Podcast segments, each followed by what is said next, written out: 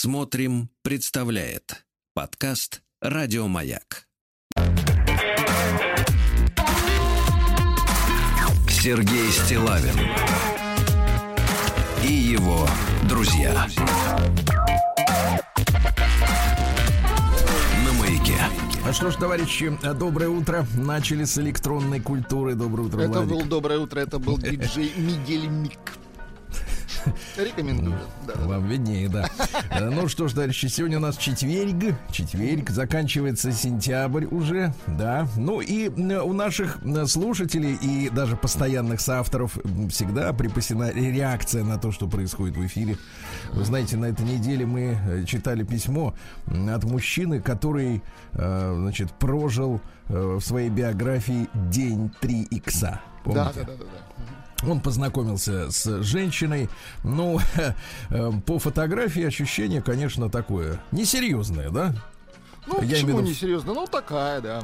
Ну, Обычно такая говорят, ну, такое. шалалула, так сказать. Ну, не надо, Как ну. вы выражаетесь. Я так не выражаюсь. Лучшая песня шалалула. Мы Как Сергей Минаев выражается, Да, такими понятиями, да. И вот э, наступил день 3 икса. Они отправились э, в ресторан, где женщина набралась игристым, начала скандалить громко. Вот. Ну и, собственно говоря, они на этом и расстались, так сказать. э, И наш э, Виктор, Таг- Таганрогско-краснодарский поэт. Э, Нет, там была проблема, он не смог женщину нагнать, понимаете? А, да, да. Да, Была да, да. претензия, Он- что он- он, он слишком мало принял. Он, был практически сух, Нет, женщина нет, практически, была... ну, достаточно для лишения прав, если бы остановили Ну, Вообще да. Нет, ну женщина была уже готова на все, скажем так. Готова лечь, давайте, и заснуть сном. Прекратите. Нет, го- Лечь и заснуть. готова Да. к романтике. да. Так вот, реакция из, э, так сказать, э, давайте так, та- от таганрогско-краснодарского поэта Виктора. Эпиграф такой. Никому неизвестная, не написанная пьеса А.Н. Островского в стихах «И то не так, и так не это». Решили в ресторане мы накатить венца. Прежде чем общаться в стиле 3 икса. Я за рулем пью мало. У дамы закидон. Должны мы пить на равных, иначе асинхрон. Иксы накрылись тазом, облом, увы и ах. Решил на выходные я снять отель в горах. Перед такой романтикой никто не устоит. Вдруг перед самым вылетом взыгрался аппетит.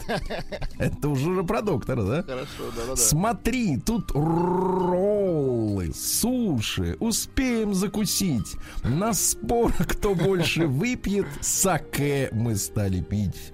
Во мне взыграла гордость, я пил, не отставал, и объявление рейса не слышал, прозевал. Историю хочу я вопросом завершить, шекспировским, но русским. Так, пить или не пить? Прекрасно. Да, докторишку будет долго. Сергей. Стилавин Завтра ждем. и его друзья. На маяке. Так, ну что, маленькая... э, Хочу откликнуться на просьбу аудитории. Ну-ка. Ну Вот, смотрите, какая просьба от Дмитрия. Сергей Валерьевич, здравствуйте. Регулярно слушаю вашу передачу, правда, в записи. Но это не беда. Дело в том, что подкасты это действительно универсальный способ достучаться до тех слушателей, которые в данный момент времени не могут быть у приемника. Правильно? Ну вот, так что и нам удобно, и вам хорошо, все замечательно. Забавно слушать, как вы цитируете фразы на немецком языке. Вы знаете, Дмитрий, я их проживаю. Поэтому вы верите этим фразам.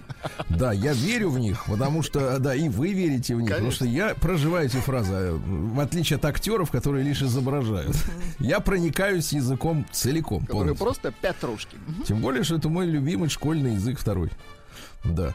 Конечно, вы знаете легендарный фильм «Щит и меч». Знаете такой? Конечно, да. Вот. В последней части фильма главный герой произносит пароль. Ну, конечно, по-русски, в переводе. Пароль такой. Мы с тобой сегодня одинаково небрежны. Как бы звучала фраза в оригинале на немецком, э, спрашивает Дмитрий, в вашем, Сергей Валерьевич, исполнении, конечно. Я поднял свой словарь, Вы подняли архивы, так, проконсультировался мгм, с врачами. и э, Так. с врачами по немецкому. Да-да-да, С неме... Нет, немецкими врачами. Вот так. Давайте я он готов откашляться, а вы там приглушите вот вашу дудку. Итак, э, итак, пароль по-немецки, который звучит «Мы с тобой сегодня одинаково небрежны». Du und ich sind heute genauso nachlässig. Ah! Такое впечатление, что вы кого-то послали. Сергей Стилавин давление подскочило. и его друзья. На маяке. Ну а теперь давайте все-таки к письмам перейдем. Давайте. А, После вчерашней нашей темы много очень записок получил относительно тренингов. У нас была история о том, что э, шарлатаны э, окучивают э, аудиторию. э, Вот, российскую. И поскольку, э, ну, скажем так, э, давайте, давайте скажем так, после революции отменили у нас, вот, отменили сословие, да? То есть у нас исчезли графья. Э, Кстати, интересно обратить внимание, вместе с графьями куда-то делась чернь. Вот, но самое главное, что она, а революция не смогла отменить разный интеллектуальный уровень у людей. В этом проблема. Э, Мне кажется, вот равенство надо достигать не в правах, например, назваться мальчику девочкой и, и наоборот, да, а равенство надо достигать, э, прежде всего, в интеллектуальном уровне. Вот, людей, подтягивать тех, кто не, ну, так сказать, да, э, не догоняет. И вот жертвы тренингов, это, мне кажется, люди, которые действительно, может, и до 30, до 40 лет дожили, а как-то вот своего ума не нажили. И большая, большое, действительно, много записок от наших слушателей, короткие какие-то реплики еще. Вот э, не могу не прочесть, например, от Валентина, ему 38 лет из Питера. Давайте-ка запустим, как говорится, шарабан нашего дорогого омбудсмена. Вот так. Омбудсмен спускается по лестнице. Приемная нос. Народный омбудсмен Сергунец. Дядь Сереж, мое почтение, не смог сдержаться на тему разговора о тренингах. Слушал в подкасте эфир от 29, э, правда, написано ноября, но это ошибка, октября. И завело. Развелся год назад. В браке прожили один год и два года до брака. В один момент э, супруга начала хаживать по всяким курсам, тренингам. Все по стандартным сценариям развивалось, с озвучиваемыми вами бесячими вставками. То есть личностный рост, развитие, обьюз написано через О, осознанность и т.д. и т.п. И я бы сказал так, и тыр-тыр-тыр. Углубляться в дебри отношений не стану. Итог вам уже на- известен. И вот что самое интересное в моей истории. У супруги моей, бывшей, три высших образования, одно из которых психолог. Мгм. То есть даже человек с профильным образованием поддался этой мути. Удивительно. Жесть, на мой да. взгляд, пишет Валентин, 38 лет, да, э, из Питера. Да, прекрасно, как говорится, его понимаю. Вот, ну и э, получил письмо от Николая. А, Значит, письмо следующее. Здравствуйте, э, Сергунец и Владик. А, Сегодня, э, значит, э, мессенджером донесло до меня нечто отвратительное. Ну, то есть ему свалилось. Кое-что из этого я уже слышал, кое-что нет. Смысла же некоторых этих выражений я не понял вовсе. Я не сторонник репостов, то есть перепубликаций. И не стал бы слать это никому, но народ-то должен знать, да мы все рабы народа, мы все делаем ради него. Понимаете? Рабы не мы, Знать. мы не рабы, да? Да, знать, чтобы не делать ошибок, знать, чтобы пользоваться этим как лакмусовым индикатором. Тут э, я проанонсирую, это список фраз, которые сейчас пролезли в наш язык, особенно в женский. Вот из этих слышишь? курсов, да, и трени- Да, тренингов. с- слышишь от кого-нибудь, будь готов перед тобой, идиот. Вот что, вот о чем я говорю. Итак, э, список называется так. Токсичный новояз. Новояз это значит новый язык, да? Перечисляю. Я в потоке. Да. Я в принятии. Мне откликается. Я в моменте, но это мы уже, уже знаем. Я в ресурсе, это должен мужчина говорить. Вот это вообще жестко в ресурсе. Да-да-да. О чем это для тебя? Нет, ну, само построение офигительное. Само построение такое, что вот из русского человека делают не русского, но непонятно какого, понимаете, да. Никак- непонятно, кого из тебя делают, но вот реально. Тут у нас в эфире, кстати, вот как-то был один, ну, скажем так, чиновник, если вы обратили внимание, какой он использовал язык в своей речи. Я, честно говоря, слушал и сначала ужасался, потом восторгался. Так долго говорить вот этими ничего не значащими фразами, это просто Так можно талант. долго продержаться, да? Да, да, да. Так вот, о чем это для тебя?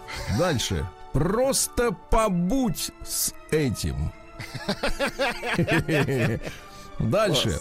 Вселенная дала. Неплохо. У меня сейчас такая мощная трансформация идет. Много наполненности. Хорошо. Я тебя услышал, но это старый это старое, цинизм. да-да-да. Да, да. Вы уже, кстати, смотрите, а потихоньку ведь эта зараза проникает. Ну да, я, я помню, лет 20 назад нас бесила фраза «я на разгоне». Помните? А сейчас уже это Да. абсолютно туп- тупая, Но те, кто простейшая- на разгоне, они либо разогнались, либо, уже, не- тормозят. либо уже не живы, да. Да, да, да. А нет, ну фраза я тебя услышал, знаешь, высшее ощущение, что человеку, с которым ты разговариваешь, на тебе нас а, Да, наплевать. да, да, да, да. Абсолютно. Это все то, это, знаешь, вот у нас с Геной был друг, э, да и ты его наверняка знаешь, и сейчас он где-то есть, бороздит просторы бизнеса. Мужчина со всех сторон прекрасный, который э, внедрил в нас э, фразу «понимаю». Нет, я тебя услышал, это если вот перевести близко к тексту, просто Да, кати- пошел катись, ПНХ. да, абсолютно, катись отсюда. Да-да-да, я, Я тебя услышал. Да-да-да. Дальше. Безоценочно. Хорошо. Кстати, это очень большая сегодня проблема, друзья мои. Я вот даже у себя в телеграм-канале Стилавин Today э, просто вот ради прикола, даже если честно могу признаться, затеваю такие темы, где я обязательно этих людей обнаружу, потому что меня, меня доставляет искреннее такое саркастическое удовольствие. Ну вот, когда начинаешь обсуждать какие-то резкие э, проблемы, связанные с нрав- нравственностью, ну, например, э, вот э, этот Уилл Смит, человек в черном, да, сказал, что у него открытый брак, и его женушка 50-летняя, уже, скажем так, э, такая опытная, э, гуляет с молодым рэпером. Откровенно на тусовках причем. Причем жмется к нему, тот ее прижимает, а с самим э, Уиллом Смитом она, значит, вот задом к нему поворачивается на фотку. Ну, сразу видно, что как. Я не про ку- куколдов, я про то, что, значит, вот ты такие темы поднимаешь, да, об открытом браке, тебе пишут, как, зачем вы это обсуждаете? Это надо просто принять. Это просто свобода других людей. Мы не вправе давать оценку другим людям. А я считаю, что даже очень, мать вашу, вправе. А и вот фраза безоценочно. Ну, это как? Это вот значит происходит какая-то срамота. А мы так смотрим, да, и как бы вот течет река дерьма, да, мимо, ми- мимо, да, и, и вроде как пока, пока нос еще не, за- не зажгло, не защемило а, вот запахом, вроде, вроде как и нормально, да. Дальше. Это все иллюзии ума. Сходи на випассану. В хорошем смысле сходи, да? Я так понимаю, что это что-то с йогами связано, наверное. Просто наблюдай это. Я на детоксе. Это тебя чистит. Не могу представить себе ситуацию, когда это надо произн- произнести, да. Но да. Дальше. До мурашек. До мурашек. До мурашек. Ну, это про И это не жизнь. чешское имя э, мальчика. Это не это два слова. До мурашек. Да, да, нет, так. Да ты рефлектор. Да. Звучит как оскорбление. Тонкий план. Тонкий план. Да. Прекрасно. Пространство не пускает. А, вот это вообще отлично. Отлично. Давай стремиться друг к другу, но это примерно так же, как и я тебя услышал, но в более мягкой форме, да. На низких либо на высоких вибрациях. Да, да, да. Вот это Нет, вообще давайте так, непонятно. давайте, Слушайте, знаете, как мы к этому пришли? Сначала были на сложных щах. Да, ну это здесь понятно. Здесь А всё- ну вот, а следующий этап уже на вибрациях. А понимаешь? То есть, когда рожа вроде приличная, а внутри что-то происходит. Да. неприличное. Мгм. Дальше надо заземлиться. Ну, Это ну, электрический термин, да, В принципе, технический. мне, мне жидкоэлектрический какой-то представляется скорее. Кто ты по human дизайну? Прекрасно. Раньше спрашивали, кто ты по гороскопу.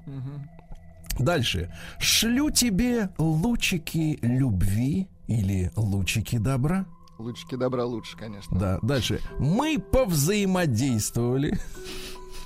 То есть у нас это произошло, хорошо. Да, но я чувствую, что не секс. Да, что-то другое должно. Все-таки как-то энергии должны, мне кажется, да. Дальше. Проживаю этот опыт. Да, дальше. Создать намерение. Это просто, просто тупой перевод с английского, да? Остров не принял. Остров? Ага. Интересно, И какой. это тоже загадка Это пока на меня. Сложно. Как остров решит? Опять остров. Не знаю, может, британский? Но остров? это из серии Вселенная дала, Да, Вселенная Вселенная это вот- взяла. Мгм. Ну тут как бы смотри, получается, Здесь остров, остров. маленький, а вселенная бесконечная. Да, но да, да, это разные и та вещи, но видите, нам не Да. уловить. Отпусти это. Понятно, да. Хорошо. Ну и наконец, оплата по сердцу. А вот это Оплата уже по как бы сердцу. грязью Да. попахивает. Э, спасибо за уделенную минутку Николая Кемерова. Коля, спасибо вам. Да. За удовольствие. Прием корреспонденции круглосуточно. Адрес стилавинсобакабк.ру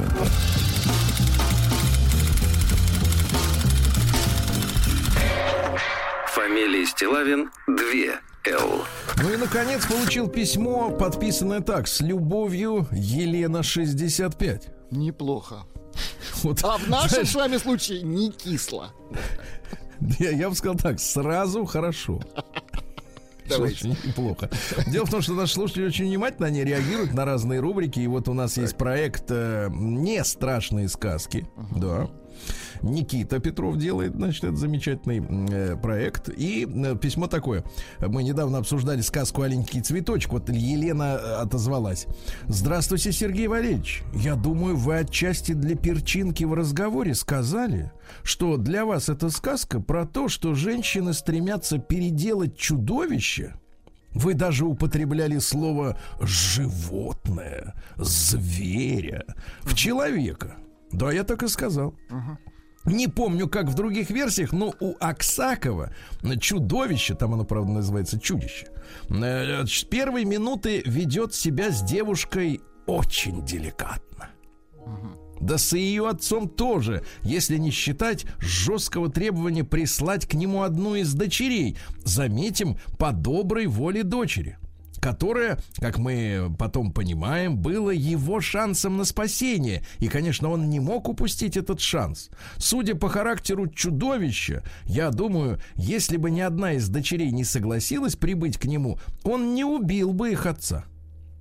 Скорее, он сам умер бы от горя, что не нашлось на свете человека, который бы ему посочувствовал. Или просто бы постарался, чтобы купец стал ему другом разделил его одиночество, и уже не мечтал бы о своем спасении, разуверившись в женщинах. Смотрите, какое, какое глубокое продолжение сценария, да?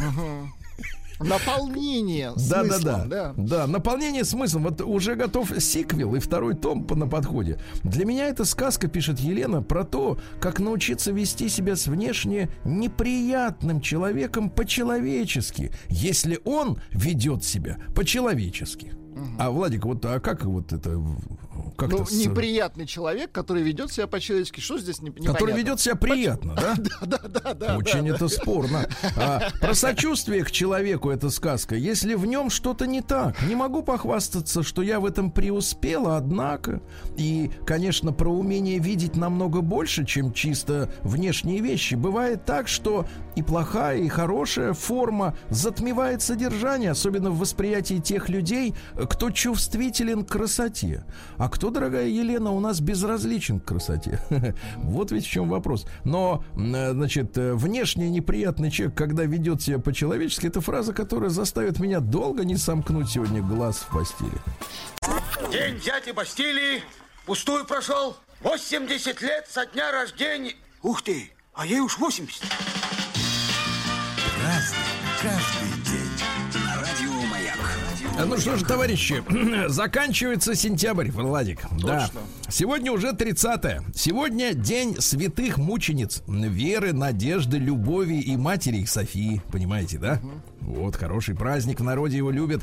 Э, День освобождения Карелии от фашистов. Поздравляем. Выгнали хорошо. сволочь. Да. День специальных моторизированных воинских частей МВД России. Очень хорошо. Моторизированные, то есть быстро приедут. Международный день моря сегодня отмечается. Ну, вот говорят, Черное море остывает в этом году. Да. Ну вот. э, Международный день подкастов.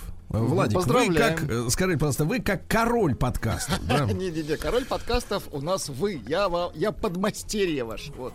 Ну, мы, кстати, каждый день с вами Создаем. создаем подкасты. Да, но дело в том, что это одна из тех технологий, которая действительно э, помогает и нам быть с большей аудиторией, да? Конечно. И аудитории иметь возможность в удобное для нее время послушать то, на что не хватает времени при выходе в Не эфир. да. привязываться ко времени Да. суток, конечно. Вот. Но есть люди, которые в эфир не выходят, но делают подкасты. Вот к этим есть вопрос. И вот к этим точно есть. Да, да, да, да, да. Вообще у них нет никакой ни лицензии, правильно? А иногда даже и права делать подкасты. Морального, я имею в виду. Не, то, что право, таланта у них. Да, это само собой. День ортодонта. Это вот чтобы зубки кривые подправить, да, подвыкрутить. Направить да. правильно. Да. День интернета в России. Ну, к интернету у нас сегодня очень много вопросов. Вот я вам в новостях прочту, что наш Бастрыкин сказал про интернет, что молодежь из-за него теряет нравственные ориентиры, понимаете? Жаль, да. Вот это вот, да, что жаль. Жаль, но это факт. Э, Международный день переводчика. Ну, скоро эта профессия тоже, к сожалению, попадет в разряд ненужных, потому что вы, вы рассказывали, что уже сейчас Яндекс сделал, да? Яндекс, да? в браузере сделал возможность любой англоязычный ролик перевести на русский. Прям э, не просто, Звуком. не просто, да, подстрочник там, текстом, а именно голосом. И реально правильно расставлены ударения. Ну, это, это, Это просто фантастика, да? Ну, то есть скоро мы сможем, в принципе, разговаривать без переводчика. Слушать да. Элтона Джона на русском, да? То вот это саклаг, если он еще и рифмовать будет. Да, день туркменского гэбиста, хорошо. Э, День выздоровления в Канаде, понимаю. День мальчика в Польше. Вот есть такой у них праздник. Польского мальчика. А Смотрите, какая. День любви к людям. Хорошо. Да. Людей любить просто, а вот человека отдельного. Вот Человека настоящего-то найти еще надо. Да. День кей-попера, то есть корейского, так сказать, вот этого Мы нет, музыканта. нет, да и ставим А есть у эфире. нас Ну, кей-попер? Сейчас не найду. Ну, сейчас, 5 секунд дайте. Ну, давайте 5 секунд. Да, да, Кей-попер. Кей-попера. День мурлыканья и подтягивания, понимаю. Хорошо. День жвачки. Я требую признать право народа говорить жвачка, а не жвачка. Потому что жвачка это у коров, а жвачка это у нас. Вот. День оливкового масла первого отжима, так называемого экстравержен. Понимаете? Да. День грязевой маски на лицо. Вы ухаживаете за своим лицом? Конечно. Я как про- просыпаюсь, его, да, да? утром подмываю Хорошо. лицо. День улета сегодня. День улета. Да. Ну и сегодня вселенские бабьи именины. Праздновали три дня, представляете? Да. Прославляли материнскую мудрость, друзья вот смотрите, и женские добродетели. Как раз веру, надежду и любовь. Я вам нашел кей-поп. Давайте кей-поперы пока.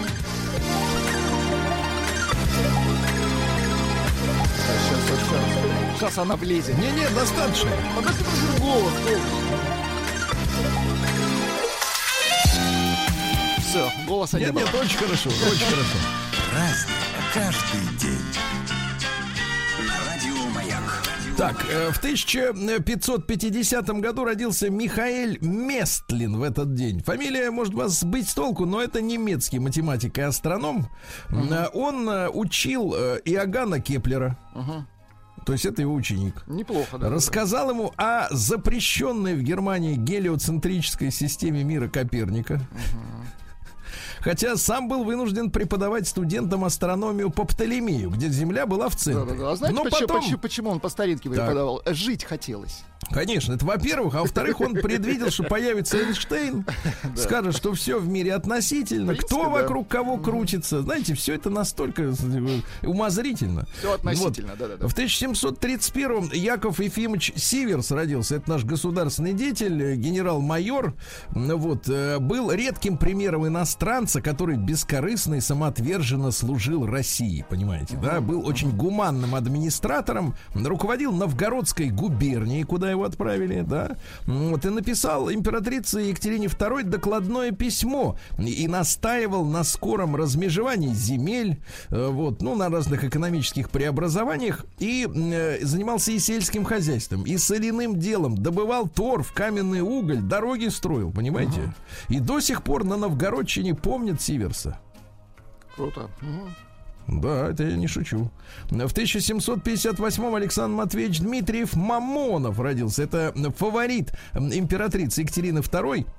Естественно, за это стал графом.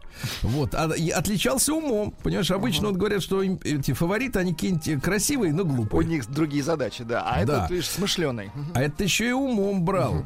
Вот, любил занятия литературой. Написал э, по поручению Екатерины несколько пьес. Да. Но в то же время, но вы понимаете, не бывает идеальных людей. Где-то должен быть косячок. Так, так, так. Был чрезмерно горд, ну, понятно, не с любовницей, а с другими, корыстолюбив и очень жаден. Ай-яй-яй-яй-яй. Очень жаден, да.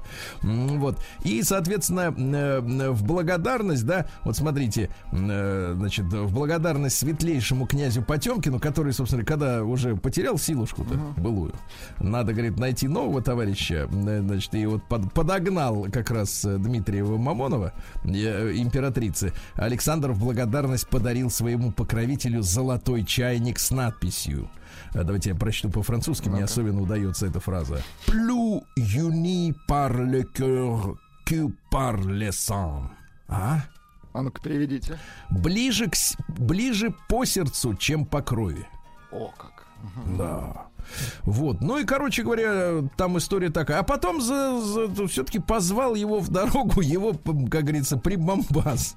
И, и не смог он устоять перед 16-летней фрейлиной Дашенькой Щербаковой. Поскользнулся. А Екатерина это поняла. Дали ему Ну, понятно, 200 дали пинка ему. Дали ему пинка, да, и вместе с ним вылетела, так сказать, э, э, из дворца Фрейлина Шкурина, которая помогала влюбленным встречаться во дворце, представляешь? Ай-яй-яй-яй-яй. Вот так закончилась карьера. Это называется На- погореть на работе, да. да, в 1783-м Надежда Андреевна Дурова родилась, кавалерист-девица. Ну, помните, женщина, которая до конца дней э, пряталась под личиной мужчины-офицера. Есть же фильм у Рязанова. Да у Рязанова это как-то все выглядит легко. а Я думаю, что на самом-то деле было все достаточно Пожестче. так. В, в канале сегодняшних вот этих вот э, тенденций, да? Которые сейчас происходят во всем мире. Гусарская Возьми- баллада. Вот. Во-во-во-во-во. А в 1791 в Вене состоялась премьера оперы Моцарта «Волшебная флейта». Есть у нас. Ну, Дайте-ка нам, пожалуйста. Там дерево поет. Во. Это вот деревья. Не, ну мелодично. Специалисты говорят, что в волшебной флейте на сцене, э, так сказать, э, высмеяны масонские ритуалы. А это вот как раз деревья, видимо. Мгм. Ну, Так.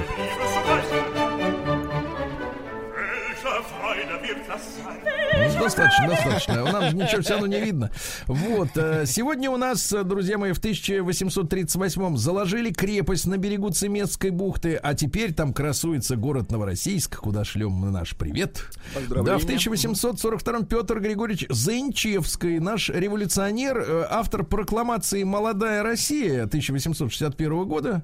Вот, что за прокламация? «Да здравствует демократическая республика России». Ишь ты! Писал, говорит, двинемся на Зимний дворец, истребить всех живущих там. Ну, понятно, из шебутных. Мгм. Ага. Вот, сегодня в 1846-м в Чарльстоне, это штат Массачусетс, доктор Мортон впервые, друзья мои, наконец-то закончились многотысячелетние страдания людей. Вырвал зуб с анестезией. Ну, правда, для этого надо было человека полностью погрузить в наркоз. Он эфир ему давал, да? вырубил топором. Да. Ой, нет, не. А в 1861-м У- Уильям Ригли-младший родился, американский промышленник, э, который вот жевательную резиночку Вот, Заставил ее сживать всех, кто только может, да. Вот. А какие идеи-то, да? И внимательно изучал потребности клиентов. Понимаете, да? Исходя из которых и генерировались идеи. Надо слушать человека. У нас как, э, вот любят говорить, спрос рождает предложение, да?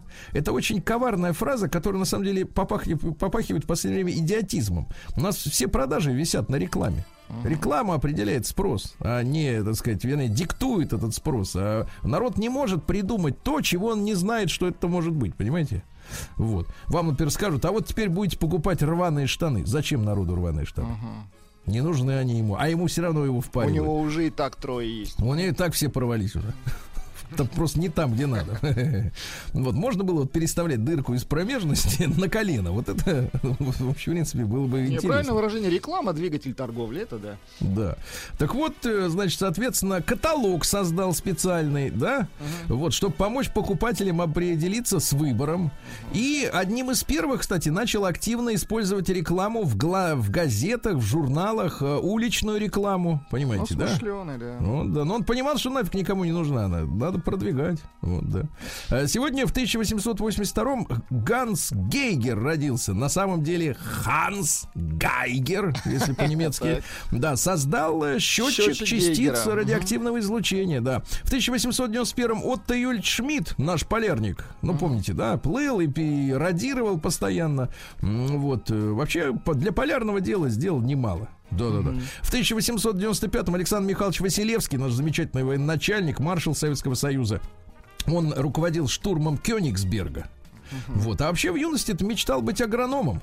А тут началась Первая мировая война, понимаете, да? Он в мае 15 года окончил ускоренный курс обучения, то есть 4 месяца, и уже в чине прапорщика его направили на фронт. Вот. Ну а там что? А там встретил уже революцию, да. Вот, кстати, на некоторое время вернулся к э, реальной жизни, к мирной. В сентябре 18 года работал учителем в начальных школах. Вот. А уже в апреле 19 его опять призвали, теперь в Красную армию. Да. Времечко было, да. Да, такая вот история. В 1901 году во Франции ввели обязательную регистрацию автомобилей. Раньше они могли ездить как хочешь, да. И э, автомобили не всех, которые могли двигаться со скоростью более 36 километров в час. Типа опасные. Да. В 1902 году запатентован искусственный шелк вискоза. Вот вам нравится, когда женщина натягивает на себя Когда вискозу? Ну, смотри, что, конечно. Ну, в Ну, такой в нравится. аптяк, в аптяк, чтобы блестело, да, да, да, да, Конечно, нравится. В 1908 году Давид Федорович Ойстрах, наш скрипач, родился, а? Нас, ну, Дайте-ка, пожалуйста. запись этих лет. Давайте так, я вам перечислю учеников. Давайте. Среди его учеников были Виктор Пикайзен, Семен Снитковский, Михаил Готсдинер, Леонард Брутштейн, Леонид Фейгин, Гидон Кремер, Олег Крыса. А вот скажите, а вот Виктор Дробыш, это не его ученик? Определенно нет. День дяди Бастилии пустую прошел. 80 лет со дня рождения. Ух ты, а ей уж 80. Разный, каждый день. Товарищи дорогие, в 1915 году родилась э, Надежда Никифоровна Федутенко. Это наш гвардии майор, э, командир эскадрильи 125-го гвардейского бомбардировочного авиационного полка. Вот, и к декабрю 44-го гвардии майор Федутенко выполнил 56 боевых вылетов вот, э, на бомбардировку скоплений живой силы противника. Представляете, какие, значит, что точно э, были, было ликвидировано, вот, например, м, 15 декабря 44 года. Три железнодорожных эшелона, 5 пулеметных точек, 30 автомобилей, 12 танков. Да, А? класс. Мгм. Вот так вот, такая вот история. Бадди Рич в 17 году Ой, родился. Ваш ой, кумир, ой, правильно? ой, ой, ой, конечно же.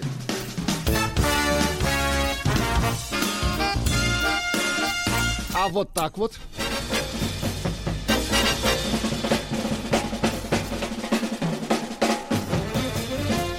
Да, класс. Да, вас понимаю в эти моменты, да. В 22 году Владимир Васильевич Монахов, наш кинооператор, режиссер, актер, сценарист. Э, Да, ну, то какие фи- фи- фильмы? Ну, с- «Высота» и «Судьба человека» — это шедевры операторского Шикарные, искусства. Да-да-да. Э, Вера Кузьминична Васильева, замечательная актриса, в 25 году э, родилась, да. В 27-м Юрий Иванович Каюров родился. Вот помните, он э, Ильича играл. Мгм. Ильича Да. помню, у Каюрова нет. А надо бы наоборот. Да. Не вышло. В 28 году в газете «Правде» опубликовали статью Бухарина «Заметки экономиста», который критиковал экономическую политику Сталина. Вот он на что рассчитывал-то? я не понимаю. Опасно. На что? Да не то, что опасно. Вот голова-то у него была. В семнадцатом году он предупредил, что будет переворот. В 28-м, что ему экономика не Я нравится. смотрю, он слишком такой умный был, да? Слишком был уверен в себе, да, уверен в себе. А, В 1938 году, друзья мои, в результате Мюнхенского сговора Германии передали Судетскую область. Подписали э, Великобритания, да, Э, Великобритания подписала. И, честно говоря, после вот этого настоящего предательства чехов 1938 года говорить о каких-то там секретных протоколах э, между Молотом и Риббентропом, ну, честно говоря, смешно. Вот смешно же, ну. Да. В 1939 году Жан-Мари Лепен, это, значит, э, нет, наоборот, не Лепен, Жан-Мари Пьер Лен, вот. другое, другое. Французский химик, да, он, э, значит, э, открыл молекулярные комплексы типа гость-хозяин. А? Ну-ка переведите для вот А вот это не надо переводить. Кекули пусть переводит. В сорок первом году, друзья мои, сегодня началась операция «Тайфун», германское наступление на Москву. То есть вот э, мы отмечаем сегодня такой юбилей некоторого рода. Немецкие генералы свидетельствовали, что перед нами первый серьезный противник. Что они планировали э, делать с Москвой, когда бы взяли ее? Значит, они же хотели все затопить. Стереть Вот, э, лица земли. Да, Решение фюрера сравнять Москву и Ленинград с землей, чтобы полностью избавиться от населения этих городов, которых никто кормить не собирался, именно на фоне этих приказов, в принципе, циничные либерастические попытки обсуждать э, в нашей так называемой демократической прессе вопрос о том, а может быть надо было сдать Ленинград, чтобы спасти людей, выглядит как просто поведение подонков. Да, особенно на- ус- с условием того, что мы знаем, что собирались делать немцы. В сорок пятом году Андрей Викторович Меньшиков, автор слов более ста песен, например, «А ну-ка, девушки», Так. передачи создавал. «Салют, фестиваль», «Веселые ребята», мультфильм «Великолепный Гоша». О, Понимаете? помню, да. В 47-м Марк Болан родился, ваш любимец из T-Rex. Ну, не могу сказать так. а придется.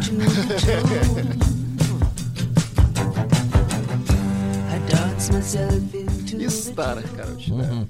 Ну что же, а в 63-м году родился Андрей Константинов. Андрей Дмитриевич э, и журналист, и писатель, и генеральный директор информационно-аналитического агентства журналистских расследований в Санкт-Петербурге. И, конечно, все вы знаете самую знаменитую его экранизацию, а именно «Бандитский Петербург».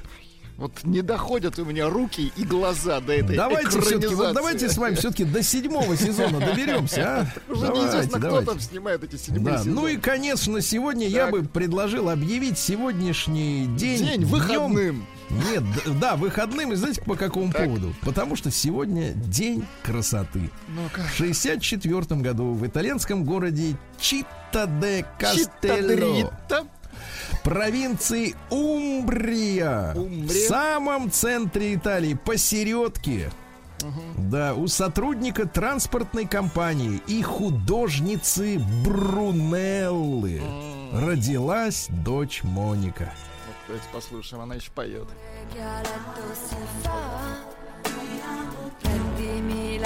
Что такой женщины и петь-то не нужно. Ну, давайте, давайте послушаем.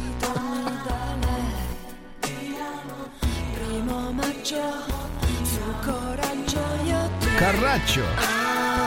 На подстраховке Умберто Тоцци. Да-да, чуть-чуть. Давайте я почитаю ее цитаты давайте. замечательные. Я никогда не буду худой. Я по натуре довольно ленива. Люблю поесть. Я настоящая такая. И не намерена становиться не настоящей. Музыку. А, это уже другой, да. Не понимаю женщин, которые говорят, что мужское желание их унижает. По-моему, они просто не в ладу с собой. Да. Вместо того, чтобы ходить в спортзал, я ношу черное. Это намного практичнее и приятнее. Да, красота для женщины становится проблемой только в двух случаях. Когда ее нет и когда нет ничего, кроме красоты. О, Ты Очень умная женщина, обожаю, обожаю, да. В 67 году Сергей Сергеевич Чекрыжов родился, э, руководитель, композитор, аранжировщик и клавишник группы «Несчастный случай». Да вы что? А вот Да, все сделал. но Кстати, молодец, кстати, что да. интересно, талантливый очень композитор, он же озвучивал очень многие вещи, в том числе ролики, э, там сказать, э, писал музыку для заставок, Для например, например, для намедни. О, вот это у нас есть.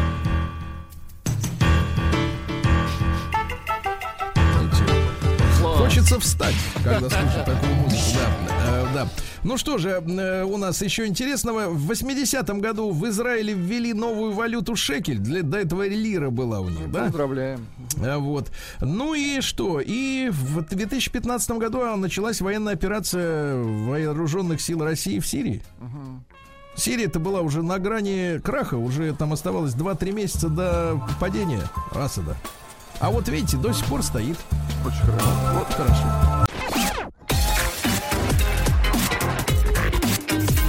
Сергей Стилавин и его друзья. На маяке. Ну что же, товарищи, си- ситуация с холодрыгой стабилизировалась. Плюс 10 в Москве, а Будьте в Омске здоровы. плюс 8. Нет, я не чихал. Но вы стабилизировались.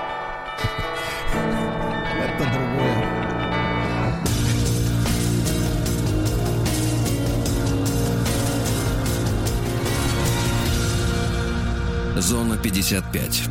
Николай из Турции пообещал э, мужчине, который в Омске занимается продюсированием онлайн-школ, увеличить количество его подписчиков в Инстаграме э, на 11 тысяч э, человек за 14 с половиной тысяч рублей. Когда аудитория не выросла, Амич понял, что его обманул Николай из Турции. А дальше недострой у телецентра в Омске продают за 110 миллионов рублей. Недорого. По-божески, смотрите. В Дело в том, что принципе, да. на проспекте Мира э, начали строительство гостиницы Хилтон 13 лет назад.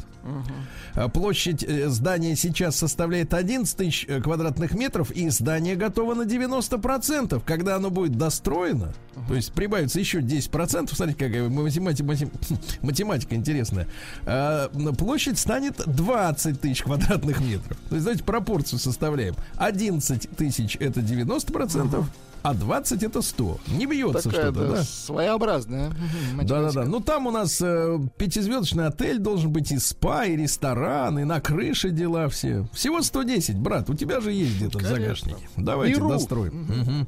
В Омск э, до 15 декабря привезут 48 больших автобусов. Дело в том, что при помощи тендера за счет экономии на торгах 40 миллионов рублей будут э, куплены еще три дополнительных газовых автобуса. Представляете? Хорошо. Очень хорошо. А, Омскую тепловую компанию поймали на завышении тарифов. Возбуждено дело. Омские подростки собирались взорвать лицей номер 92 самодельной бомбой. Арестованы омская девятиклассница и ее 13-летний дружок. Так вот, дело в том, что после пермской трагедии представители силовых структур э, начали массово проверять соцсети на предмет подобных заявлений о готовящихся атаках. В ходе проверки обнаружилась запись 15-летней Амички, которую она сделала в соцсетях еще 25 мая. Как призналась школьница, в мае она поделилась идеей взорвать лицей со знакомым. Дети купили в городских магазинах составляющие для изготовления взрывчатки, приступили к экспериментам, однако сделанная ими бомба оказалась недействующей. Амичка сообщила в полиции, что неудачная попытка дяденьки стала первой и последней. Дома у школьницы, 15-летней кобылы, и ее друга прошли обыски. Известно, что у девочки диагностировано психическое расстройство. На нее завели дело о приготовлении к массовому убийству. А? Ужас какой. Вот такие дела, да.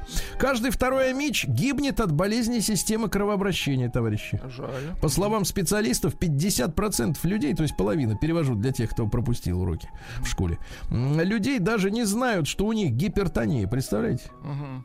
Да-да-да. Но даже те, кто знают, тоже ничего не делают. А надо ведь правильно питаться, Владик. Ограничить жиры животного происхождения. Вот эти все ваши любимые Правильно сальцы. питаться дорого, Сереженька, О, ты мой дорого. родной. Дорого. Это только Дорого ты можешь себе долго. позволить. Да. Да, а мы лучше- амичи, нам это не подвластно. Да, да, да, да. Дальше легко усвояемые вода, углеводы, соль. Необходимо каждый день 40 минут ходить, правильно? И померить артериальное давление. Если оно выше, чем 140 на 90, то тут же к врачу. А чтобы давление снижать, надо есть огурчики, помидорчики, капусту, кабачки. Понятно? Курицу, яйца ешь. Ешь ты яйца? Нет, я курицу не ем, я петуха ем. Так. Третья мечей признались, что мерзнут на работе. Ребята, вы представляете? Мерзнут. 34% говорит, нет отопления на работе. Еще 19% рассказали, что батареи вроде горячие, а э, ситуация не, не улучшается. Поэтому с холодом борются на работе так. Ну-ка. 28% горячим чаем или кофе оп- опаиваются. 20% наряжаются в теплую одежду. Джурабы носят, понимаешь, на работе, да? 15% э, жарятся рядом с обогревателями. А 6% амичей признались, что пьют горячительные напитки, чтобы спастись от холода. Представляете? закона. Да и работа спорится, наверное, да, да и день короче. Слушайте, гениальная новость. 160 тысяч амичей никогда в своей жизни не пользовались интернетом. Да ладно. Вот где, вот где кремень, вот где залог нашей победы будущей, правильно? Дальше. Амич поплатился глазом за общение с девушкой, вы представляете? Ужас. Как было дело? Встретился со своей 20-летней знакомой девицей возле кинотеатра «Кристалл», место центровое. Потом к ним подошли еще трое. Брат этой девки и двое неизвестных. Пошли на берег Иртыша пить. Во время посиделок брат девушки сказал, что мне не нравится, как ты общаешься с моей сестрой. Начал его бить, выбил глаз. Ужасы какие-то. Отнял 2300 рублей, которые потратил на до- добавку. Вот так вот. Ну и пару сообщений еще. В Омске количество дорогих машин увеличилось на четверть. Хорошо. Ну, дело в том, что дорожают они, поэтому их стало больше. Не надо тут э, какие-то иллюзии питаться, да? Ну и, наконец, э, э, пьяный Амич угнал незапертую иномарку, въехал на скорости в бордюр и пробил сразу два колеса. О, молодец. Много успел, да. Зажил. Сергей Стилавин и его друзья маяке. Вот я вам обещал цитату из председателя Следственного комитета России Александра Бастрыкина. Он э, так и прямо и сказал. э, Связал размытие нравственных ориентиров у молодежи с интернетом. Точно. Наблюдается полное равнодушие к проблемам близких. Наплевать на близких. Да понимаете? они не видят близких. Нет традиционных ценностей, отсутствие личного контакта с педагогами и сверстниками, то есть дистанционка, так? А также бесконтрольность детей, которые сами по себе сидят, чем-то там занимаются в компьютерах, да. Вот, является нашей общей проблемой, ясно? Вот так. Согласны. Друзья мои, праздник наш прекрасный морской. Вышли в мировой океан под флагом африканской Либерии. Ну, так проще, для страховки просто. Э, Сухогрузы Виктор Цой и Эгор Летов. Понимаете? Эгор. Эгор, так и написано. Ну, в путь дорогу, товарищ. Тверь. Да, Ридли Скотт э, рассказал о новом фильме «Гладиатор». Он сейчас принялся за работу над кинолентой о том, как пришел к власти Наполеон во Франции. Э, Хайкин Феникс сыграет Наполеона, представляешь? Круто. Джокер Наполеон, да? А дальше возьмется за гладиатора, ну пока Джокеру неизвестно когда. шляпу. Да. Э, В Кремле заявили, что запрет изображений нацистов не должен касаться произведений культуры, иначе мы не сможем Штирлица смотреть. Ну, конечно, да. Вот и не надо доходить до безумия, товарищ. Ну Вот. В- Во Всемирной организации здравоохранения в Европейском офисе Россию назвали примером для подражания в борьбе с курением и алкоголем. Ничего Видите? себе. А нам все продолжают говорить, что мы спиваемся. А они говорят, что Это нет. стереотипы. Да. Стала известность личность иностранца, который три часа, нет, четыре часа ползал э, под крышей аэропорта Внуково. Так. Э, вот, и у него была Это не истерика. доктор? Это кубинец Дуэнос Кардера Геран. Дело в том, что он хотел улететь в Мексику. Его туда не пустили. Он с- э, залез по столбам и там под крышей четыре часа скрывался Не, ну от какие-то. скалолазов. Нормальный Его не, не станет. Кубинца поймали и отвезли к психиатрам. Вот, единственное, вот, вот. единственное, кубинец говорит по-испански, осторожней. Значит, Иосиф Пригожин поругался со Шнуровым. Значит, как было дело? Поводом стало стихотворение музыканта с критикой продюсера его жены, певицы Валерии, за дорогой отпуск за границей, после того, как Иосиф пожаловался на бедственное положение артистов в пандемию. А Пригожин в ответ э, назвал мразёнышем Да класс. и обещал треснуть оппонента по башке. Тогда Шнуров пожаловался на продюсера в полицию. А теперь Иосиф выступил следующим заявлением.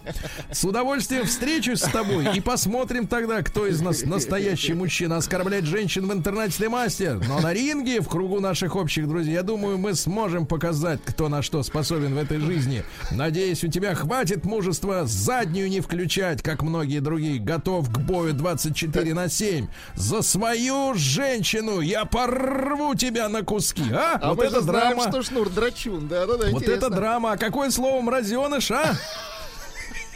Такого слова даже придумать нельзя. Надо выстрадать. Да, да, да. В России подешевели морковь, капуста, лук и яблоки. Прекрасно. На- Назван размер среднего платежа по ипотеке в России 23 тысячи в месяц. А, Дочери Папанова м, Елене э, в театре имени Ермоловой предложили вакансию уборщицы. Ну, там продолжается вот эта Ну, драма понятно. противостояния Меньшикова со всеми остальными. да. Зачистка. Да, ну не знаю, кто выдержит вы- по, по, по по концовке, да? Да. А, что дальше у нас? Новым Джеймсом Бондом предложили здесь сделать гомосексуала, это понятно. Ждали, Ну, вот. Я думаю, про- просмотры увеличатся. Вот. В Роспотребнадзоре предупредили о высокой заболеваемости ВИЧ-инфекции в России, товарищи. Осторожнее. Опасно. Что вы там? Сбер начал э, голосовым способом предупреждать клиентов о мошенниках прямо во время звонка. Да вы что? Представляете? Значит, Здорово. запустили сервис, который автоматически анализирует голос на том конце провода и прямо тебе подсказывает. Он тебе, например, говорит, возьмите кредит. А из другого, э, вернее, как там, там же не стерео, к сожалению, в телефоне, да, а тут поверх него это мошенники. Да-да, короче, называется это Сбермобайл. Ну, круто, да? молодцы, да. Во МХАТе во время спектакля 12 Никиты Михалкова на великого режиссера фактически рядом с ним упала металлическая труба. Ну, Это отвратительно. Могло, а рядом была голова Никиты Сергеевича. Вы представляете? А артисты продолжили работать, несмотря на упавшую трубу. Потому что настоящие артисты, да. Да, и Никит Сергеевич даже глазом не моргнул. Вот это монстр. Э, В Саратове может появиться лимит на домашних собак. С инициативой выступил мэр Исаев. И сколько же собак, Интересно, товарищ сколько мэр? лимит? 20 или 25?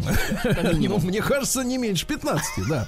А в США если продолжается... говорить о гончих, Да, в США продолжается психоз. Там сначала сказали, что Путин на встрече с Трампом выставил слишком сексуальную переводчицу. А теперь говорит, что Путин специально кашлял на встрече с Трампом. Давал сигналы.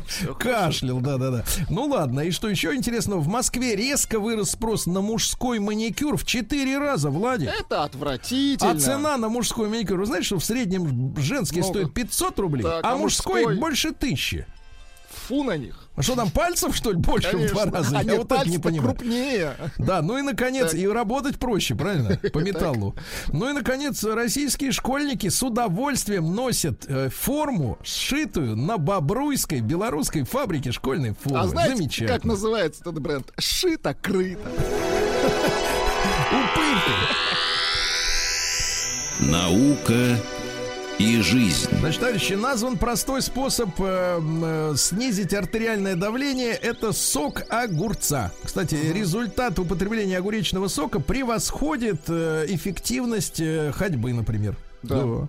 Вот, дальше. Apple отрицает проблемы с, с экраном iPad mini.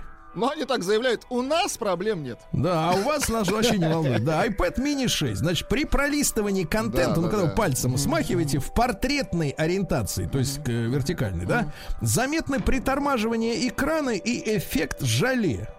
На что специалисты ответили, что это не брак, а это особенность. Это изображение на ЖК-матрицах обновляется построчно, из-за чего может возникать такой эффект. Но, товарищи, это нормально. Ясно. А Ученые обнаружили, нормально. что слоны готовы драться за еду при ее нехватке. Скажите, а кто не готов? Да. Вот. э, Попугаи Кеа. Не видал таких, но верю, что они существуют. Попугаи Кеа не смогли отличить виртуальную реальность от жизни. Ух ты. А интересно, а мы с вами вот эту реальность, которая вокруг А нас я думаю, что мы тоже не сможем. и мы- а мне кажется, мы уже не смогли. тоже. Конечно. Да. А в Южной Корее придумали змею робота-спасателя. То есть она вползает в В щель. человека и Нет, не спасает в человека, а за человека. И спасает его. его. Сзади, хорошо. Значит, экологи назвали угрозой климату Земли шопинг. Понимаю. Да, Московский институт э, теплотехники изобрел пушку для тушения пожаров. Но в чем новость? Значит, смотрите, на основе ракетных технологий. Так. Дело в том, что обычно пожары ведь тушат пеной.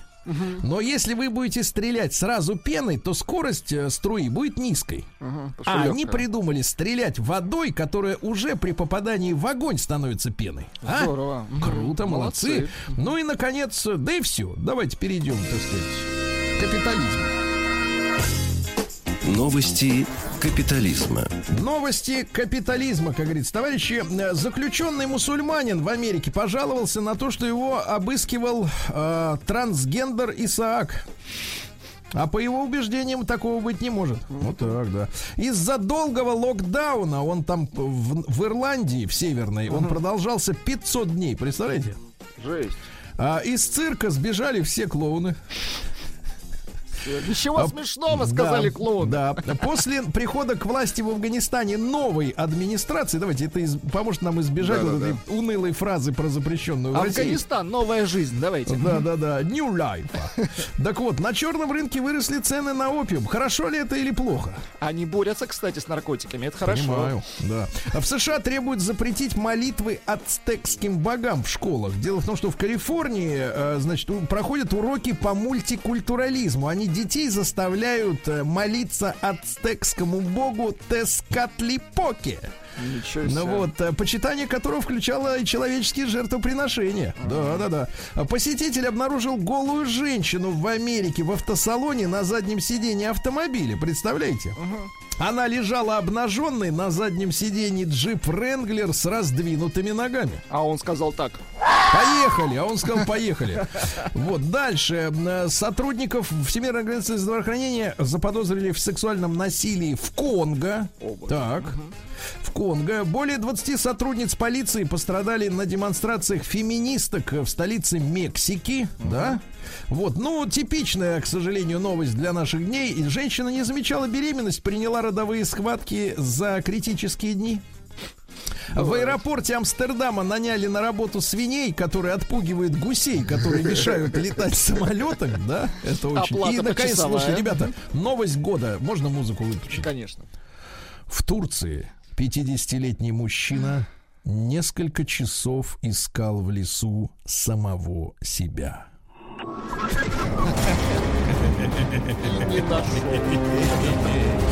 Ну, там были возлияния, конечно, но ситуация забавная.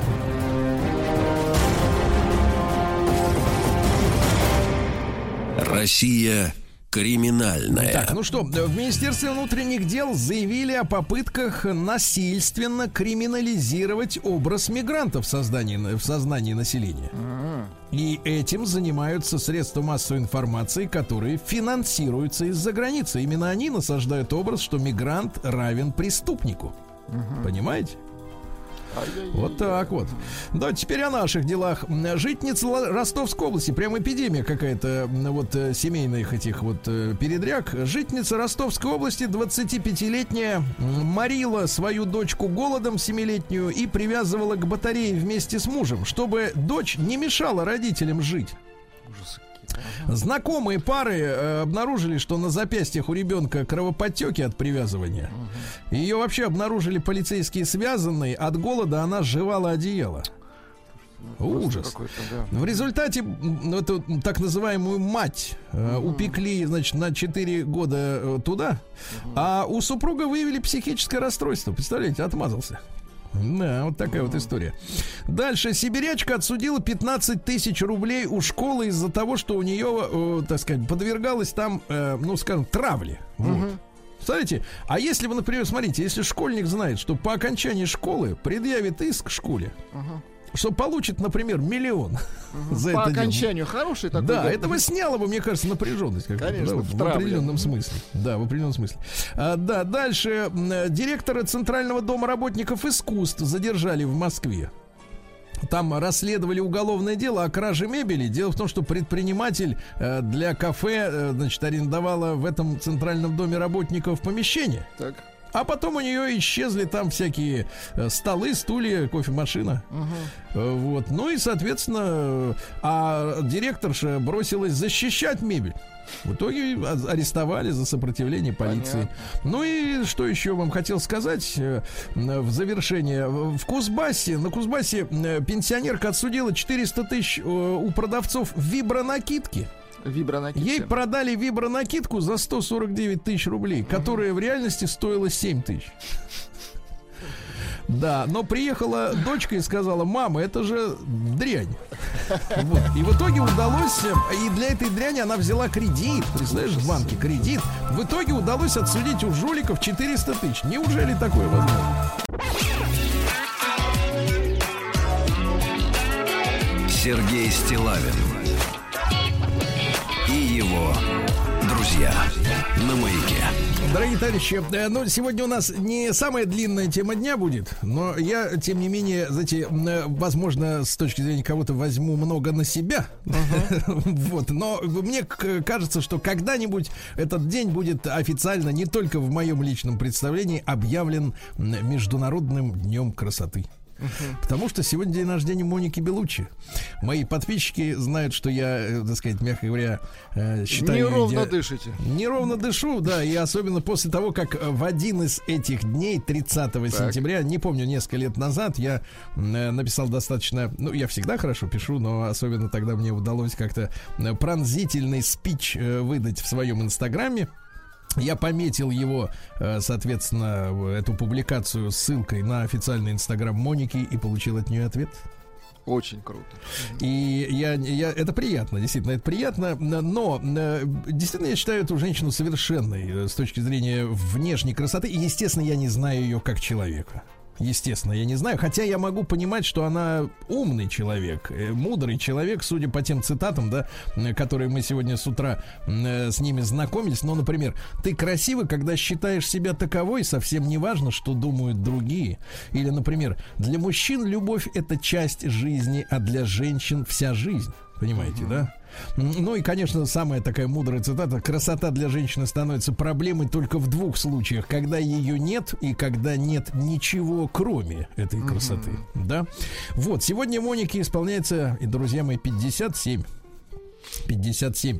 И, э, вы знаете, для меня ее красота, это, э, которая наполнена уже зрелостью, возрастом, э, во-первых, э, важна тем, что мы увязли, к сожалению, в культе молодости в последние несколько десятилетий, правда?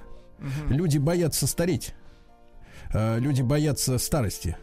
А Моника вот своим примером, хотя некоторые злые языки говорят, конечно, что она за собой ухаживает, но она не делает явно пластических операций и сохраняет себя такой, какой есть. Вот это естественное, ну давайте назовем вещи своими именами, хотя горько произносить эти слова, увядание человека, да?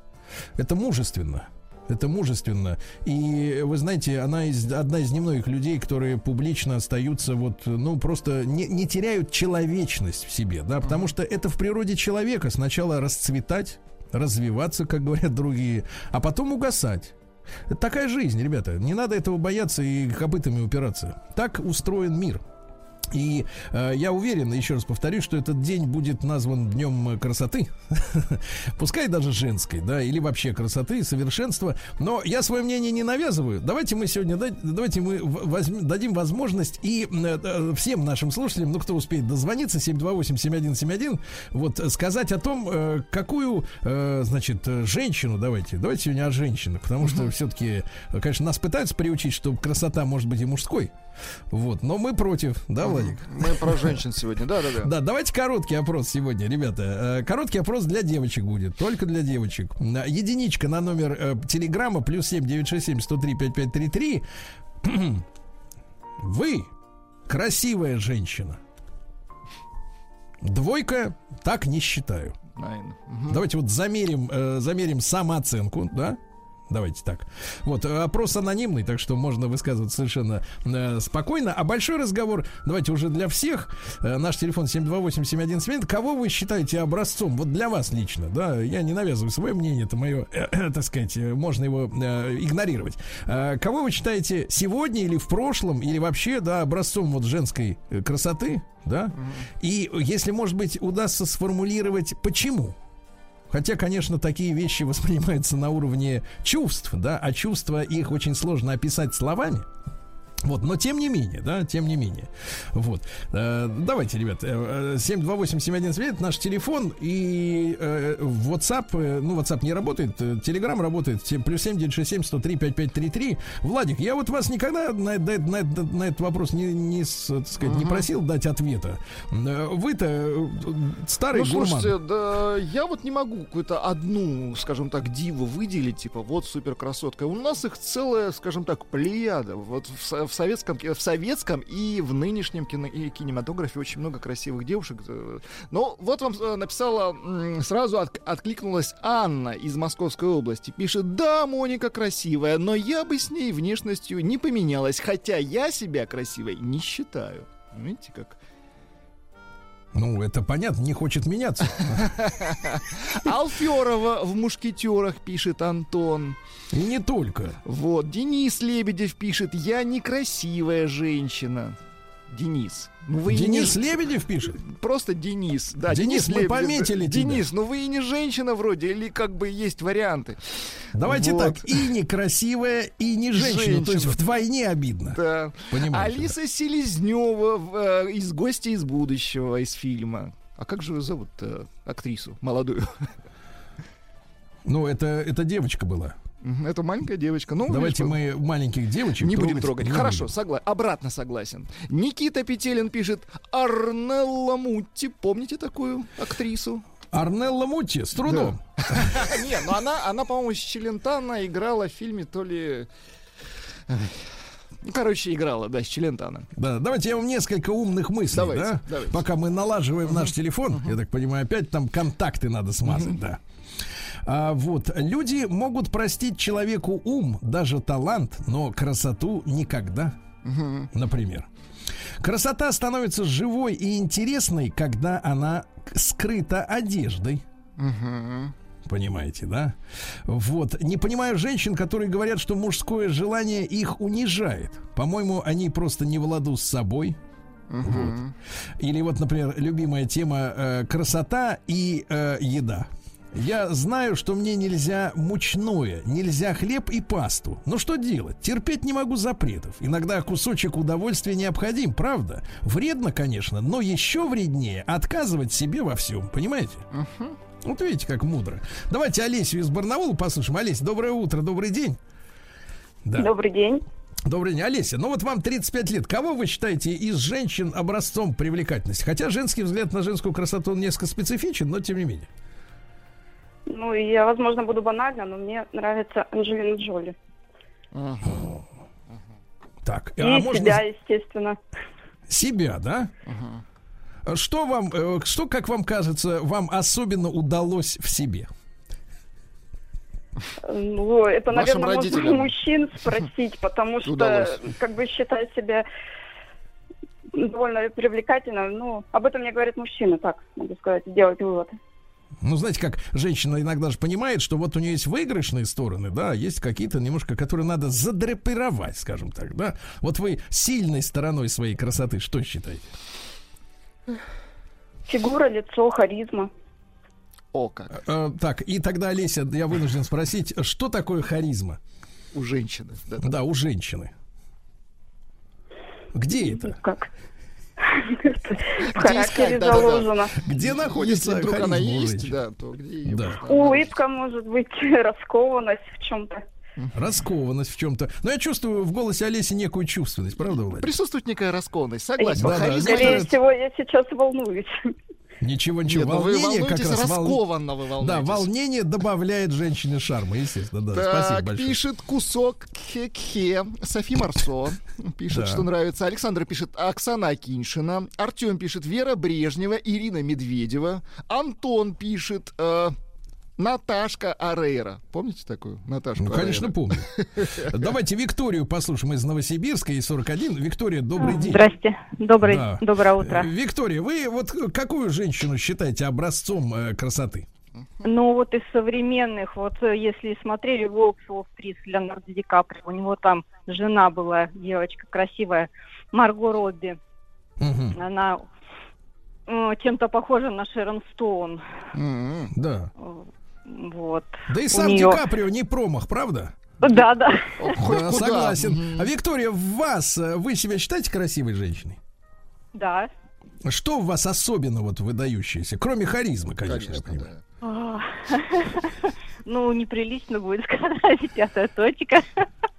О, почему прилично? Очень, очень прилично, да. Спасибо, Виктории, так удалось. Давайте Катю послушаем из Москвы. Катеньки 38. Кать, доброе утро. Доброе утро. Доброе утро, Катя, Сергей. вы Здравствуйте. как Да. себя оцениваете-то лично?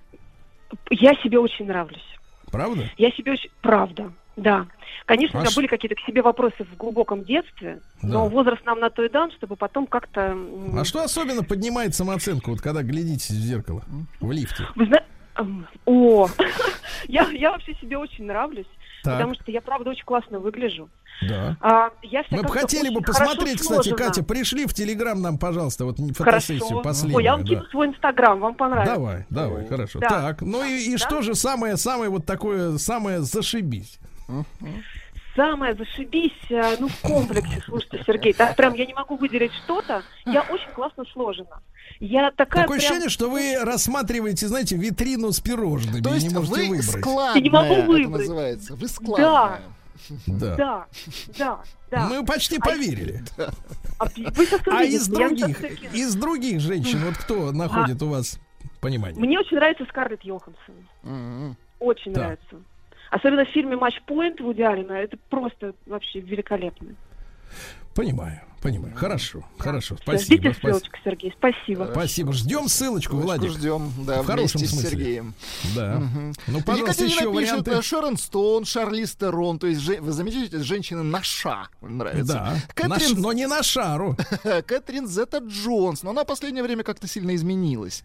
Так, э, Джина Лола Бриджида, София Ротару, подпись Матецкий, вот. Майя Плесецкая, Климова, Климова, Климова пишет Николай. Катя. Катя, Катя, конечно. Конечно. София Лорен, Оксана Фандер, О, да, Синди Кроуфорд, о боже. да. Ну что, Владик, и результаты, прошу вас. Значит, А, э, давайте посмотрим результаты. единичка это у нас э, женщина считает себя красивой. Красивой. Голосовали только женщины. Э, 86% наших слушательниц э, Да. красивые женщины. Ну, Ну, а мы 14 просто с в цветнике. Мы в цветнике. Владик. Сергей Стилавин и его друзья на маяке. Друзья мои, э, ну а теперь, э, когда мы в цветнике с вами, да, Владик? Оказались, Э, да. Вот мы продолжаем наши эфиры про изменения в столице. Они налицо. За эти изменения отвечает программа мэра Москвы «Мой район». Вот так вот, да.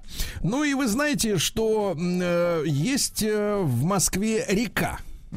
Называется она Москва-река. Правильно, Владик? Логично, так. И ежедневно, и что самое интересное, круглый год э, настоящие яхты роскошные совершают экскурсионно-развлекательные рейсы по Москве-реке, позволяя за два с половиной часа увидеть главные достопримечательности столицы. Понимаете?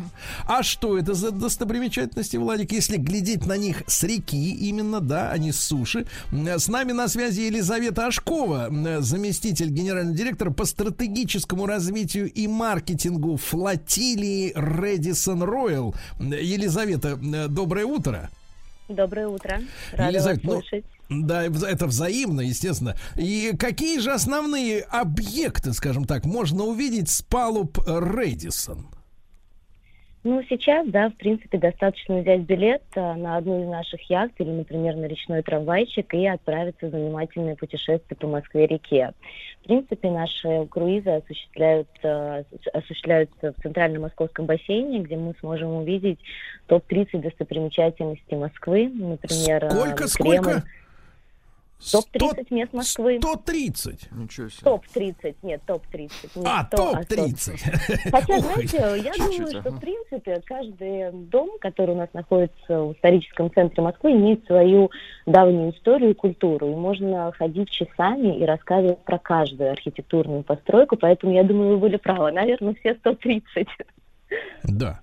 Но на самом деле самые знаковые объекты это, конечно же, Кремль, храм Василия Блаженного, памятник Петру Первому, Новоспасский монастырь, храм Христа Спасителя. Не будем забывать про Красный Октябрь. Конечно же, наши парки, которые реконструировали за последние несколько лет. И парк имени Горького, музеон, вековые сталинские высотки.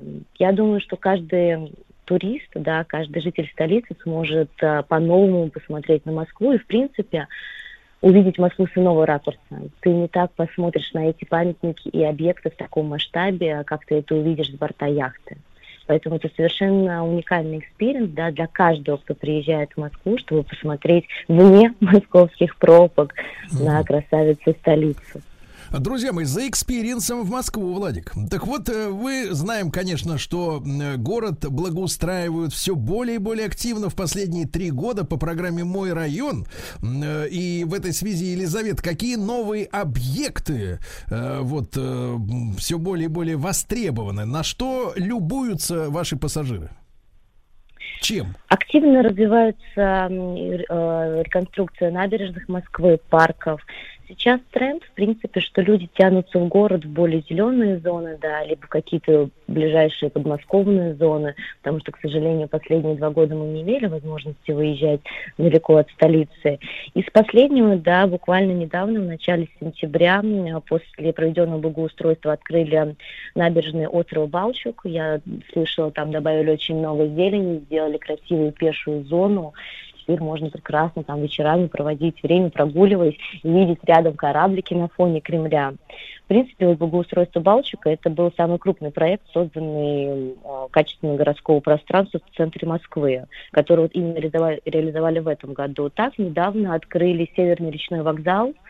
Это сейчас точка притяжения москвичей и гостей столицы, помимо того, то, что там осуществляются речные круизы, как дальнее исследование, так и буквально на пару часов там реконструировали прекрасный парк, прекрасную набережную со всей инфраструктурой. Туда можно приехать погулять и с детьми, можно там совершить романтическую вечернюю прогулку, ну или просто насладиться наедине с собой прекрасными видами, которые открываются. И за последние вот несколько лет реконструкция парков, набережных Москвы все делается для людей с такой любовью, чтобы люди получали от этого удовольствие. И не надо было находить сложные варианты путешествий. Достаточно просто прийти в своем районе и погулять, и ты получишь качественные и услуги, и впечатления. Это радует, правда. Да-да, я вообще выступаю за романтическую прогулку наедине с собой. Мне кажется, это самое прекрасное, что, что может быть. Да, ты и красота, представляешь, да? А, э, Это. Елизавета, э, какие программы существуют непосредственно у вас, у Редисон? Но помимо экскурсионных развлекательных рейсов, которые мы осуществляем круглый год, у нас еще есть возможность отправиться в театральное круизное путешествие. У нас на Так. сегодняшний день четыре постановки. У нас а, постановка по Чехову. Это на а, основе 22 произведений проходит иммерсивный спектакль. Плюс гостям будет предложен сет-меню по эпохе 19 века. Также у То есть можно будет отведать блюдо той эпохи. Да, да, да, наша А вот э, самое, самое, самое, э, Елизавета, самое необычное, что вас поразило из этого меню, вот э, что вас удивило? Честно говоря, это, наверное, был холодец, который безумно так красиво подается. Холодец, Как пиро- друзья как- как пирожное. Да-да-да, холодец, да-да-да.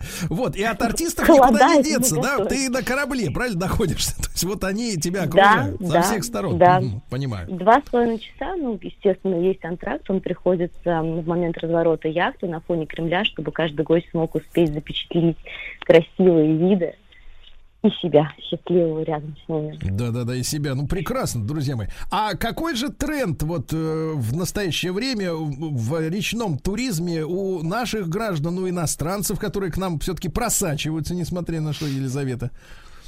Ну, как мы видим, да, сейчас происходит смещение фокуса именно на внутренний туризм. И сейчас в основном каждый пытается либо выбирать короткие какие-то маршруты, там на 3-4 дня, либо там в рамках одного дня, чтобы произошла смена картинки.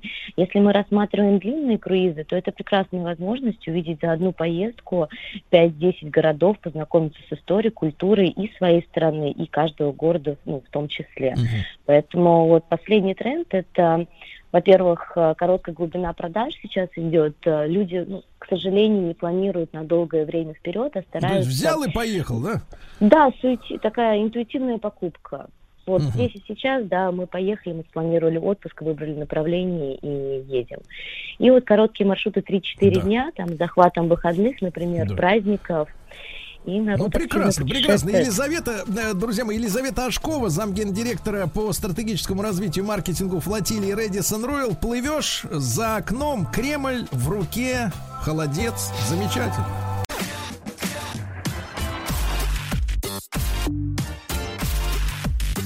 Сергей Стилавин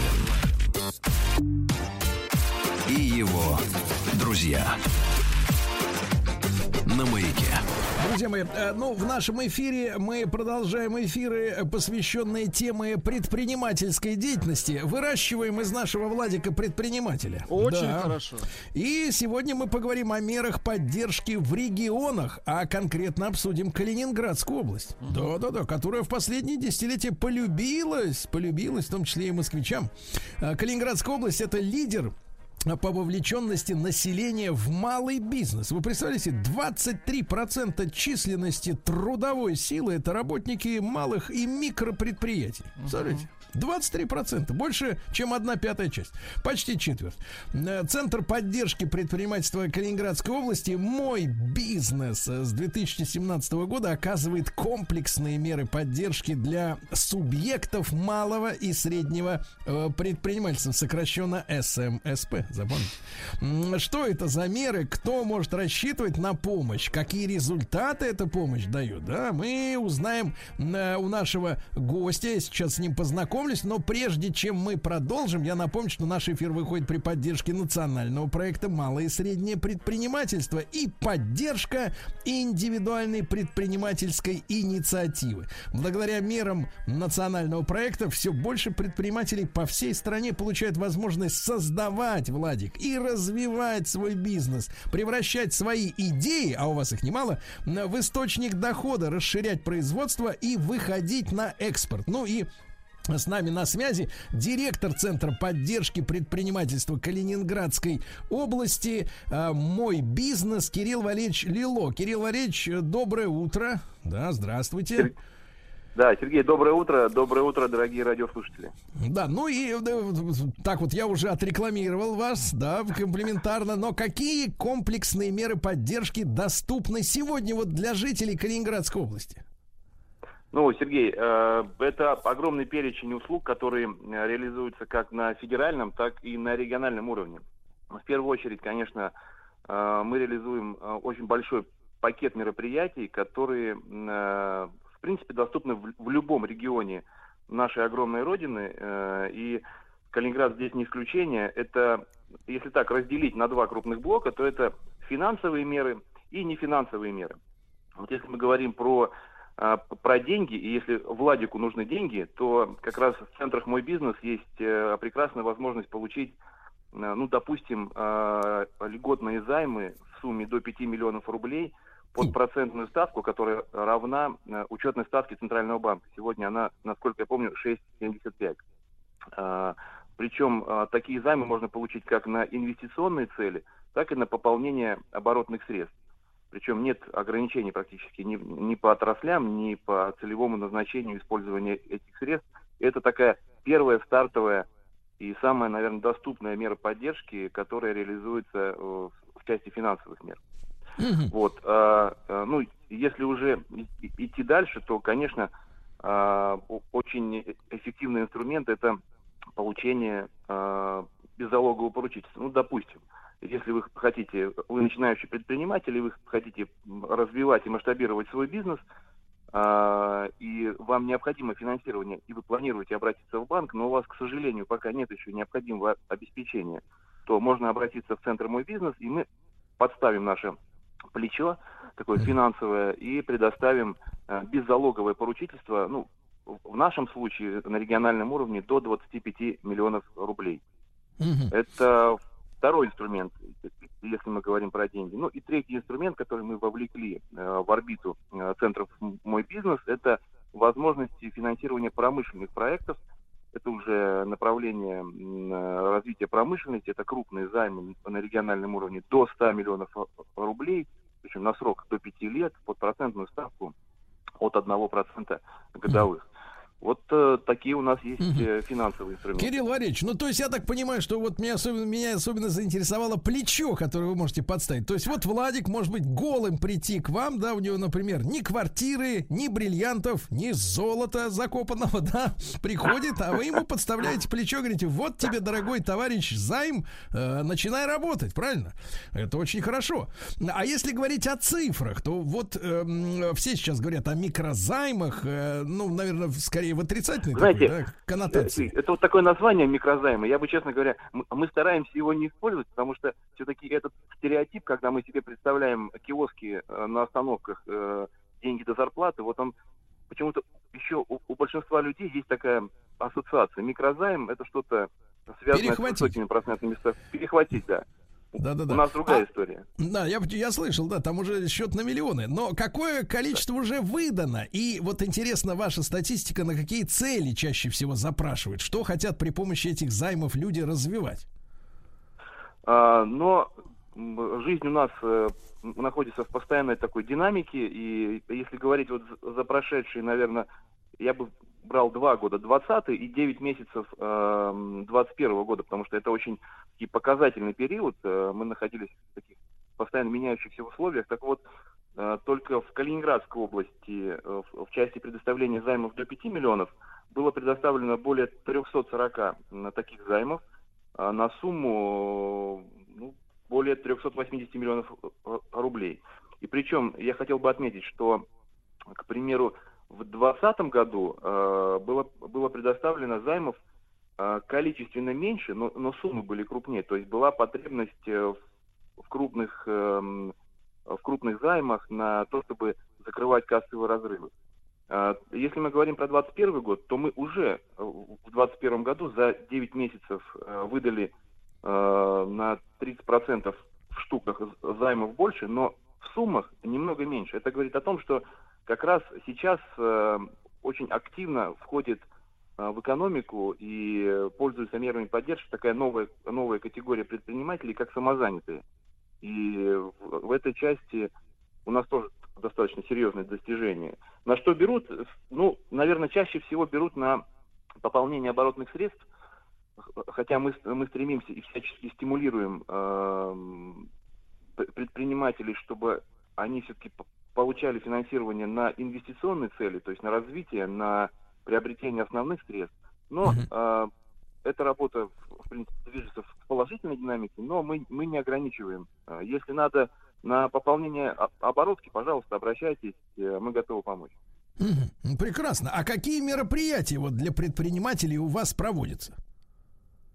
О, ну, если мы говорим уже, переходим теперь к, к такому не, не финансовому блоку, то это огромное количество а, обучающих мероприятий, консультаций, мастер-классов, тренингов, семинаров, причем на те темы, которые а, заявляют сами пре- предприниматели. То есть это не сотрудники центра «Мой бизнес» придумывают э, себе программу и потом э, внедряют ее в регионах. Это как раз реализация тех заявок, которые предприниматели подают э, в центре «Мой бизнес» и на те темы, которые им сегодня нужны. Это и навыки по э, электронной торговле, это участие в госзакупках, это продвижение своих товаров и услуг э, на международные рынки. Ну, то есть огромный перечень и, конечно же, бесплатные консультации. В Центр «Мой бизнес» можно обратиться по, практически по любому от- вопросу, от начала ведения бизнеса до вопросов, связанных уже э, с его масштабированием, и получить, причем от сотрудников Центра «Мой бизнес» и от профильных экспертов э, совершенно бесплатно профессиональную консультацию. Друзья мои, с нами на связи Кирилл Валерьевич Лило, директор Центра поддержки предпринимательства Калининградской области «Мой бизнес». Мы э, поговорим о том, как поддерживается малое предпринимательство. Да? Ну и, э, Кирилл Валерьевич, а мы, вы говорили, да, что есть э, федеральные истории, есть местные. Вот какие региональные финансовые инструменты вы вот проводите именно в Калининградской области? А, ну, Сергей, если говорить про э, уже региональный уровень, то здесь мы тоже стараемся не стоять на месте и быстро реагировать на запросы от бизнеса. А, в прошлом году было внедрено большое количество антикризисных мер. Это и льготные займы до 10 миллионов под 0,1% годовых на выплату заработных плат. Это э, займы промышленным предприятиям, это займы на поддержку рынка труда. Ну и, наверное, а, я хотел бы отметить две такие программы региональные. Это одна, которая направлена на активизацию инвестиционной активности в отстающих, немного отстающих э, муниципалитетах, потому что ну, вы уже сказали, что Калининградская область очень активно развивается, но все равно она, она развивается не сбалансированно. есть, например, там восточные территории, которые немного отстают. Поэтому была разработана и уже э, реализуется программа под названием «Восток», где можно получить э, льготные займы до 50 миллионов рублей под 1% годовых сроком до 10 лет. Причем первые три года предоставляется полная отсрочка по оплате основного долга, то есть практически мораторий. И а, по данной э, программе уже только во вторую волну э, заявочную э, было предоставлено заявок более чем на миллиард рублей. Ну и вторая, такая нашумевшая даже, наверное, на федеральном уровне программа, это инициатива нашего губернатора Антона Андреевича Александрова по э, вовлечению объектов культурного наследия в экономический оборот э, Калининградской области. Я подчеркну, что это именно не восстановление и реконструкция объектов, а именно вовлечение в экономический оборот, то есть э, создание на, на базе вот таких объектов культурного наследия бизнес-проектов, бизнес-единиц, которые не только э, будут создавать э, бизнес внутри себя, но и будут становиться такими точками притяжения для смежных бизнесов. На эти цели э, можно получить займ, я подчеркну, до миллиарда рублей, причем этот займ беспроцентный. Э, первые 10 лет э, предоставляется мораторий на оплату, ну, по сути, на погашение займа, а вообще он 15-летний, и последние 5 лет э, уже заемщик э, берет на себя обязательство погасить этот займ. Причем, если а, первый, э, в течение первых пяти лет он полностью реализует проект, например, там, восстанавливает замок, делает из него или гостиницу, или какой-то значит, объект э, по, по привлечению туристов, то и, и, ему предоставляется еще такая специальная выплата на погашение 50% от основного долга. То есть крайне льготные условия, поэтому мы приглашаем всех в Калининградскую область. У нас тут есть очень много интересных мер поддержки.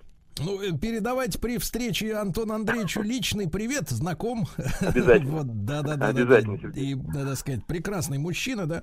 Вот, э, и специалист, и я так слышал, что и по городу открыто ходит без охраны, так сказать, вот, э, демократичный. Да, это, да, это да, правда, это правда. Да, да, да, да, да. Нет, нет, ну, серьезно, прекрасный руководитель. Вот, а что касается вот этих объектов, да, насколько их много, и вот вы говорите, приезжайте и давайте их, значит, реконструировать под отели, там, или гостиницы, вот, а вот, вот вы же наверняка оценивали, да, вот какое их количество примерно в Калининградской области действительно интересных и с точки зрения, ну, ремонта пригодности, что из них действительно можно что-то сделать, и э, расположение, то есть э, ведь турист или там клиент, он идет туда, где ему удобно, интересно, красиво, да, э, вот как вы оцениваете, какой потенциал количественный у таких, у таких как бы разрушенных или там или неиспользуемых зданий? Сергей, потенциал огромен. Э, я сейчас, ну, боюсь ошибиться, но э, я так помню, что количество объектов культурного наследия регионального и федерального уровня и муниципального, по-моему, более, более тысячи. То есть это, это и э, жилые дома, и нежилые постройки. Это большое количество фортификационных сооружений. Вы знаете, что э, исторически Калининград это значит, при наших предшественниках э, был город-крепостью, поэтому ну, да. Э, очень много фортификационных сооружений, фортов, крепостей, э, замков, кирх, различных смотровых башен. Ну, это я говорю только про такие не- нежилые. А также есть и объекты, которые находятся непосредственно в городах, и в областном центре, и в районных центрах. Есть прекрасные, интересные усадьбы, которые тоже можно вовлекать в, в эту программу. Мгм. Все зависит от того, вот, вот насколько э, предпринимательская инициатива и творческое начало э, соединяются вот э, в, в одном проекте. И я, я сейчас могу сказать, что мы уже профинансировали семь проектов, и причем они совершенно не похожи ни один на другой. Это и гостиница в форте, как я уже говорил, в фортификационном. Это восстановление исторического очень древнего замка на востоке области. Это э, создание такого культурно-досугового центра в промышленном предприятии, древнейшая э, пивоварня Мгм. В, э, в областном центре. Ну, в общем, могу прекрасно. перечислять, э, Прекрасно. бесконечно. Кирилл Валерьевич, а как вот вы непосредственно-то с бизнесом взаимодействуете? Есть ли практика вот э, как поддержки э, по запросам предпринимателей? То есть он приходит, говорит, дай, а вы ему держи.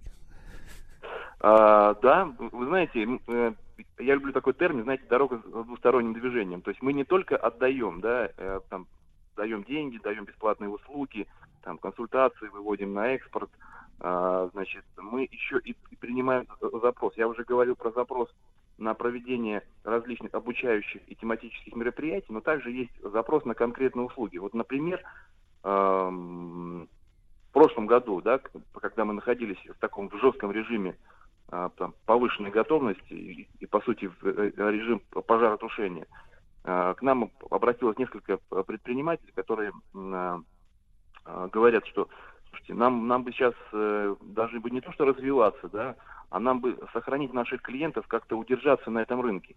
И мы бы хотели внедрить э, цифровые системы, системы э, CRM э, на своих э, предприятиях, чтобы более качественно работать с теми клиентами, которые у нас есть.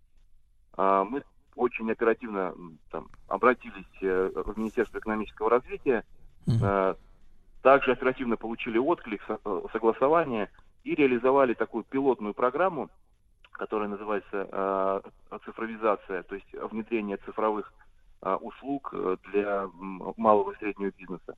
И эта услуга заключается в том, что предприниматель подает нам заявку, специалисты профильных компаний выезжают и делают цифровой аудит, готовы ли это предприятие для внедрения CRM-систем, если все нормально, технически и эмоционально, то, э, значит, за наш счет приобретается CRM-система, внедряется на, на предприятии, причем с сопровождением и с анализом его качественного использования.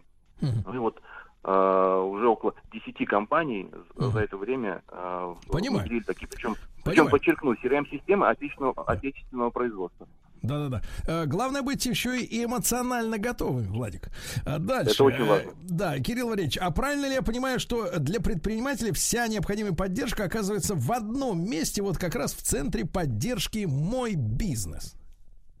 Да, Сергей, совершенно верно. Это вообще я хочу просто поклониться э, тем вообще, Министерству экономического развития, что они э, создали такой э, замечательный проект, э, проект «Мой бизнес». Я думаю, что ни для кого не секрет, что ну, с, с, э, наверное, там 12-13, а где-то и раньше г- годов э, нашего века уже практически во всех субъектах Российской Федерации существовали разрозненные институты поддержки предпринимательств. Так вот, Министерство экономического развития создало проект «Мой бизнес», и теперь в каждом регионе э, нашей огромной страны существует такая структура центра «Мой бизнес», которая вовлекает в себе, вот мы уже говорили, и про финансовые меры, и нефинансовые, и меры по поддержке экспорта, и э, развитие научной, э, научного направления. Это и представительство Фонда содействия инновациям, это и различные бизнес-инкубаторы, инжиниринговые центры, поддержка сельхозкооперации. То есть все, практически все меры поддержки, которые сегодня есть на региональном, ну, точнее даже в первую очередь на федеральном, а потом уже на региональном уровне, сосредоточены в таких э, центрах Да. а, мой бизнес. И Да. и сегодня это, это, это очень здорово, потому что вот Владику, если он захочет приехать в Калининград или в Саратов или еще куда-то, ему не нужно думать, где и как получить услугу. Он знает, что есть конкретная структура, центр мой бизнес, куда можно прийти, Да. ему Уже билеты примерно на везде руках. одинаково. Хорошо, Да, хорошо. на Кирилл. Валерьевич, Еду. Кирилл Валерьевич, ну, э, добавлю, что программы реализуются и для помощи экспортерам, что очень важно, да, мы немножко не успели о них Совершенно поговорить, верно. но они, они существуют, они есть. Я напомню, что наш проект выходит при поддержке национального проекта «Малое и среднее предпринимательство» и поддержка индивидуальной предпринимательской инициативы. Задача национального проекта – это расширение доступа объектов малого и среднего предпринимательства к финансовым ресурсам, в том числе к льготному финансированию. Но и по итогам программы численность занятых э, в сфере малого и среднего предпринимательства должна увеличиться до 25 миллионов человек, включая индивидуальных предпринимателей. Ну а я благодарю э, Кирилла Валерьевича Лило, директора Центра поддержки предпринимательства Калининградской области «Мой бизнес». Антон Андреевичу привет. Встаньте в круг. Уже стою. Возьмитесь за поручни. Где? Закройте глаза.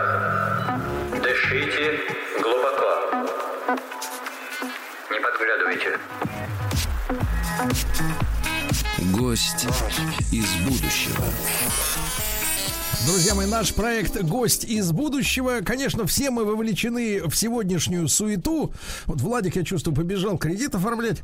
Вот. А э, мы же должны думать и о грядущем. Да, именно этим отличается человек, что он своими мыслями даже способен пронзить пространство и время. Да, несмотря на то, что его физических сил и его лет, которые отпущены ему на Земле, может не хватить для этих далеких путешествий. Вот о чем мы Эту программу мы делаем для романтиков, Владик, понимаете? Для романтиков, самых настоящих и мыслителей.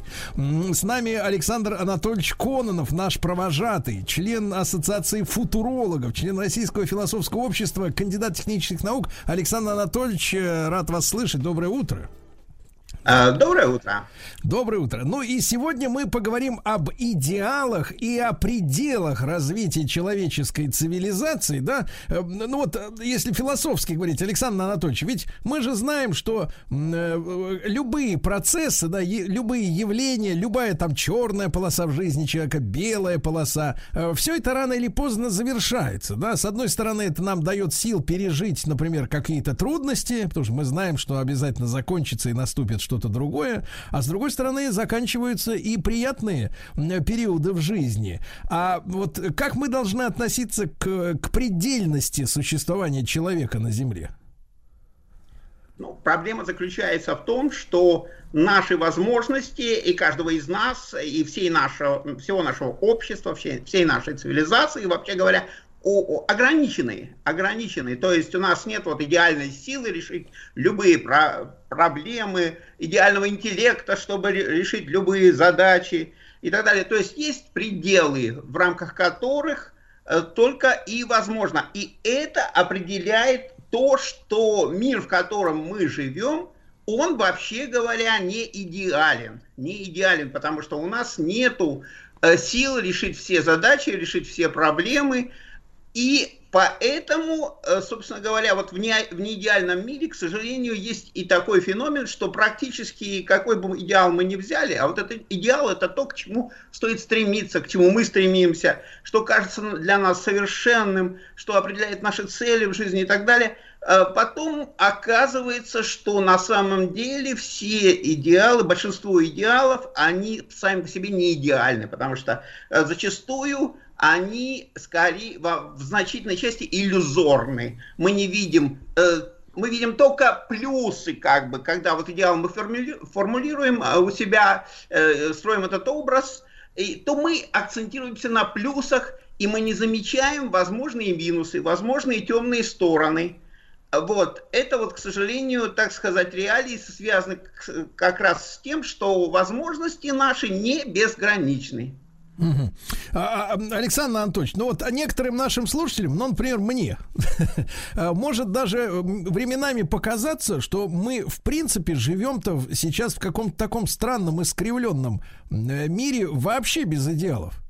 Вот, э, ну, как-то вот взвешиваешь, понимаешь, там, э, если идеал как цель, к которой ты стремишься, то, в принципе, ну, я даже не говорю о Конституции у нас, где ограничено, так сказать, э, а, а, наличие идеологии. У нас ее официально не должно быть. Вот. Но если говорить так вот даже практически по-человечески, какие, какие формулировки мы сегодня слышим? Какие-то вот, знаете, какие-то какие придурковатые выражения типа инклюзивность. Вот, ее сейчас подают как какую-то, как, ну, на глобальном уровне, да, как некий идеал. Но, пардоньте, идеал это должен быть четкий, понятный образ. Не скажу осязаемый, но ты должен, каждый на земле должен понимать, в принципе, о чем ведут речь. А такое ощущение, что, в принципе, какие-то шарлатаны выдумывают какие-то слова, вот, которые погружают народ-то, честно говоря, по всему миру в какое-то уныние. Да? Вот как вы находитесь, находите, Александр Анатольевич, есть у нас сейчас, в принципе, какие-то, ну, сформулированные общественные идеалы? Э, вы знаете, вот что касается инклюзивности, на мой взгляд, э, это очень важная вещь. Другое дело, вопрос может быть такой термин для нас сложный. А, вот. а на самом деле он подразумевает, что мы никого не должны отбрасывать в обществе. Мы должны строить общество терпимое, общество терпимое. Прежде всего, вот инклюзивность в образовании что предполагает? Что э, дети-инвалиды, которые раньше, для которых создавались отдельные классы, вот, должны быть включены в общий процесс. Они должны учиться вместе с остальными детьми. Они не должны отбрасываться от общества. У нас не должно быть кастового общества. Э, вот эта инклюзивность – это эгалитаризм. То есть никаких, не выделения никого по каким-то признакам, а вот человек э, к человеку с любыми его там недостатками, особенностями э, в любом случае должно воспринимать друг друга такими, как есть. И вот это важнейшая, вообще говоря, вещь. Вот ваша э, претензия к инклюзивности, на мой взгляд, связана только с тем, что э, такой термин э, не, э, не из нашего языка, как бы, инклюзив, включать, да, включенность. Вот. Но э, зачастую порой нам приходится прибегать к англоязычным терминам и из них выстраивать новые русские слова, э, потому что они более емкие, чем просто, вот если говорить просто включенность, ну как-то, э, значит... Совсем э, ни о чем. Да, да. А инклюзивность, как бы всегда заставляет человека подумать, а что это, э, разобраться и так далее. То есть вот здесь, на мой взгляд, все правильно. А что касается идеалов, ну вы знаете, весь мир, весь мир движется к такому идеалу, как общество всеобщего благоденствия. Все мы хотим во всех странах, руководство, все, практически нет сейчас таких обществ, где бы не стремились построить общество всеобщего благоденствия. Все к этому а, правда, не объявляя, может быть, не объявляя это официально, но всем хотелось бы, чтобы их страны, их нации, их народы э, жили в благоденствии, все были довольны жизнью, все наслаждались жизнью, тем кратким мигом, которым мы присутствуем в этом мире, вот, э, чтобы было меньше лишений, меньше проблем, меньше катастроф и так далее. Все мы к этому стремимся, весь мир этот стремится, осознанно или неосознанно. Вот. Э, другое дело, когда решаются конкретные задачи, вот здесь, да, порождается э, то, что мы называем излом, и, э, значит, проблемами, и э, когда люди и ссоры, и войны, и криминал, и все. Вот это вот при, при решении конкретных задач. Но в целом, в целом наше человечество, все, все общество движутся именно к тому, э, чтобы у нас был, ну, как бы построить на земле рай, там, э, лучшее общество для всех – вот, это на, подсоз... на подсознании, особенно у, у большинства руководства практически всех стран, это вот есть. Александр Анатольевич, а сама эта идея, да, э, общества всеобщего благоденствия, свободы от болезней, от насилия, от конфликтов, да, она, сама эта идея, вот с точки зрения именно природы человека, она противоречит всей истории развития человечества, которое, ну, кого не спросишь, все говорят, ну, война это развитие. Раз, раздолбали там все заводы, потом снова их построили, вот развиваемся дальше, идем вперед. А если, понимаете, создать вот этот идеальный кисель, так сказать, для всех, да, где все вроде вроде хорошо, проблем вообще никаких, но я в идеальном смысле имею в виду, да, то э, нет развития, а человек ведь э, без развития, он как-то увядает, мне кажется. Это, это видно на примере развитых стран, где э, по той же самой рождаемости, да, если мы говорим об увеличении человечества, да, то где, где более сытые, там меньше детей, это просто элементарно заметно. А если все будут, э, соответственно, вот кайфовать, да, от, от всеобщей безопасности и так далее, то есть человек потеряет чутье к борьбе, окончательно расслабится, и даже я читал о научных экспериментах, да, где там, где нет борьбы, там происходит э, смерть, умирание. Э, вот как-то, как вы к этому парадоксу относитесь? Ну, вы знаете, э, к сожалению или к счастью, человечеству это не грозит. Мы существуем, наша цивилизация, каждый из нас в, в враждебном окружении бесчисленных угроз и рисков, с которыми нами постоянно мы обречены, постоянно с ними сталкиваться, постоянно, значит, предпринимать что-то, чтобы защититься, снизить риски. Э, это то, на что мы обречены, обречен каждый из нас.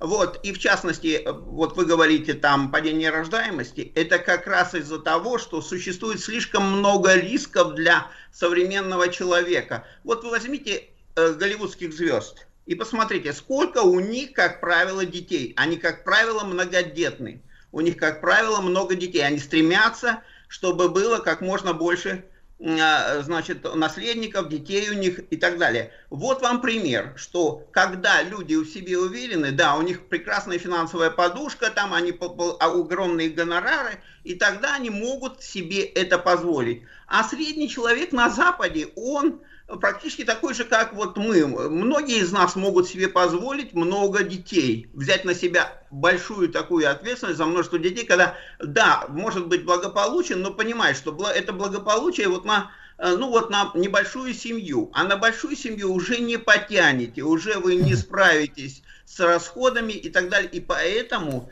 вы не можете себе это позволить, завести семью или завести много детей. Александр Анатольевич, Александр да. Анатольевич, но нет ли здесь некоего, некоего, так сказать, просто умозрительного какого-то внутри, внутри мозгового стоп, э, стопера какого-то, да, потому что мы пред, представили себе, что мы обязаны обеспечить детям какой-то вот некий уровень жизни, да, и мы смотрим на людей, которые приезжают в том числе к нам и, и там живут у себя из Азии, где в семьях там 5-7 детей, это нормально, у них, да, у них нет у каждого планшета там э, современного, да, какой-нибудь шестой модели, у них нет ноутбуков каких-то дорогих, нет дорогих машин, но разве комфорт жизни можно противопоставлять самой жизни? То есть дать, э, ведь мы же все говорим, жизнь это бесценно. Как можно, э, значит, сравнивать, что ценнее? Не родившийся, например, да, ребенок или ребенок, у которого все есть. Вот он, один, и у него есть все, а их могло быть пятеро. Пускай не со всеми этими кайфами, не со всеми этими штанами и кроссовками, да. Мне кажется, вот это вот в головах какая-то сидит штука, что мы обязаны поддерживать все более и более высокий уровень жизни. Э, комфортный именно, вот этот расслабленный, да, обеспеченный. И, и таким образом мы препятствуем препятствуем э, тому явлению, которое называется дать жизнь другим. Извините за пафос. Я думаю, что это во многом связано с тем, что все-таки у нас более обостренное чувство э, необходимости, потребности в защите, в снижении рисков, чем э, в азиатских странах, в азиатских культурах. Э, вот. И э, у нас больше возможностей э, контролировать рождаемость. Э, там этих возможностей меньше. Дайте им такие же возможности, как у нас, и, э, собственно говоря, они тоже об этом больше задумаются. Задумаются, ну и культуры вы, разные, вы понимаете, там все-таки более, культура угу. больше коллективистские, более коллективистские. Хорошо. Хорошо. Александр Анатольевич Кононов, член Ассоциации футурологов, кандидат технических наук в нашем проекте «Гости из будущего». Встаньте в круг. Уже стою. Возьмитесь за поручни. Где? Закройте глаза. Дышите глубоко. Не подглядывайте. Гость из будущего. Друзья мои, с нами гости из будущего Александр Анатольевич Кононов, член Ассоциации футурологов, член Российского философского общества, кандидат технических наук. Э, э, Александр Анатольевич, ну и мы с ним говорим э, об идеалах и пределах развития человеческой цивилизации. Александр Анатольевич, ну вот мы неоднократно рассматривали в нашем эфире с вашей подачи историю о том, что наше в будущее в расселении по космическому пространству, которое соп Э, сопровождаться должно, естественно, видоизменением человека, да, вот, э, подстраивание под разные условия в космосе. Вот э, в этой связи, да, в этой связи, есть ли у нас действительно предел, если мы вот так видим свое будущее, может быть, не, не столь далекое, как нам кажется? Нет, как раз вот космос открывает нам беспредельность. То есть, если когда мы говорим с вами о Земле, только о Земле, о человечестве как планетарной цивилизации, то как планетарная цивилизация мы, с одной стороны, очень ограничены. Вот все время говорится, что будет не хватать нам ресурсов, и мы это уже видим. А, например, из того, исходя из того, что вот не хватает сейчас даже материалов там для чипов, э, и останавливаются некоторые производства, не хватает, вот в Европе не хватает там газа, нефти, и они живут за наш счет, благодаря тому, что мы смогли это освоить на огромных территориях, э, э, выполнили огромнейшую работу для всей цивилизации, освоив эти территории и обеспечивая теперь цивилизацию э, важнейшими ресурсами то есть мы выполнили громаднейшую роль, о которой, к сожалению, не часто говорится, э, о роли нашей нации и о роли нашей страны. Да-да-да, вот. кстати, кстати, Александр Анатольевич, и мы должны об этом говорить, потому что нам вбивается в мозг, что мы бананово-газовая республика, да? Но на самом-то деле, с точки зрения развития человечества, это действительно шаг вперед для всех людей, которые, так сказать, нуждаются в этом, правда? Конечно, мы выполнили важнейшую задачу при наших ограниченных ресурсах, человеческих ресурсов, э, вот, э, и э, тем не менее мы с ней справились, и мы сейчас спасаем человечество вот в плане, в важнейшем плане, выполняем значительную роль. Вот, кстати, мы сейчас с вами говорим об идеалах, о чем бы ни говорили, всегда можно найти плюсы и минусы. И вот этим зачастую манипулируют. Вот почему э, у нас случилась катастрофа 90, 90-х годов, 91 -го года, распад страны, именно потому, что спекулировали на имеющихся недостатках. Их э, выпячивали, а вот наши достоинства все скрывали. Там говорили, сколько же можно об этом говорить, вот. А недостатки, вы знаете, какие в основном были? Недостатки в основном общецивилизационные. Но все время выдавали, что это недостатки э, только наши, только российские. Вот. А на самом деле все недостатки, о которых говорилось, и сейчас вот о которых зачастую говорит оппозиция, это все общецивилизационные. Они нерешимы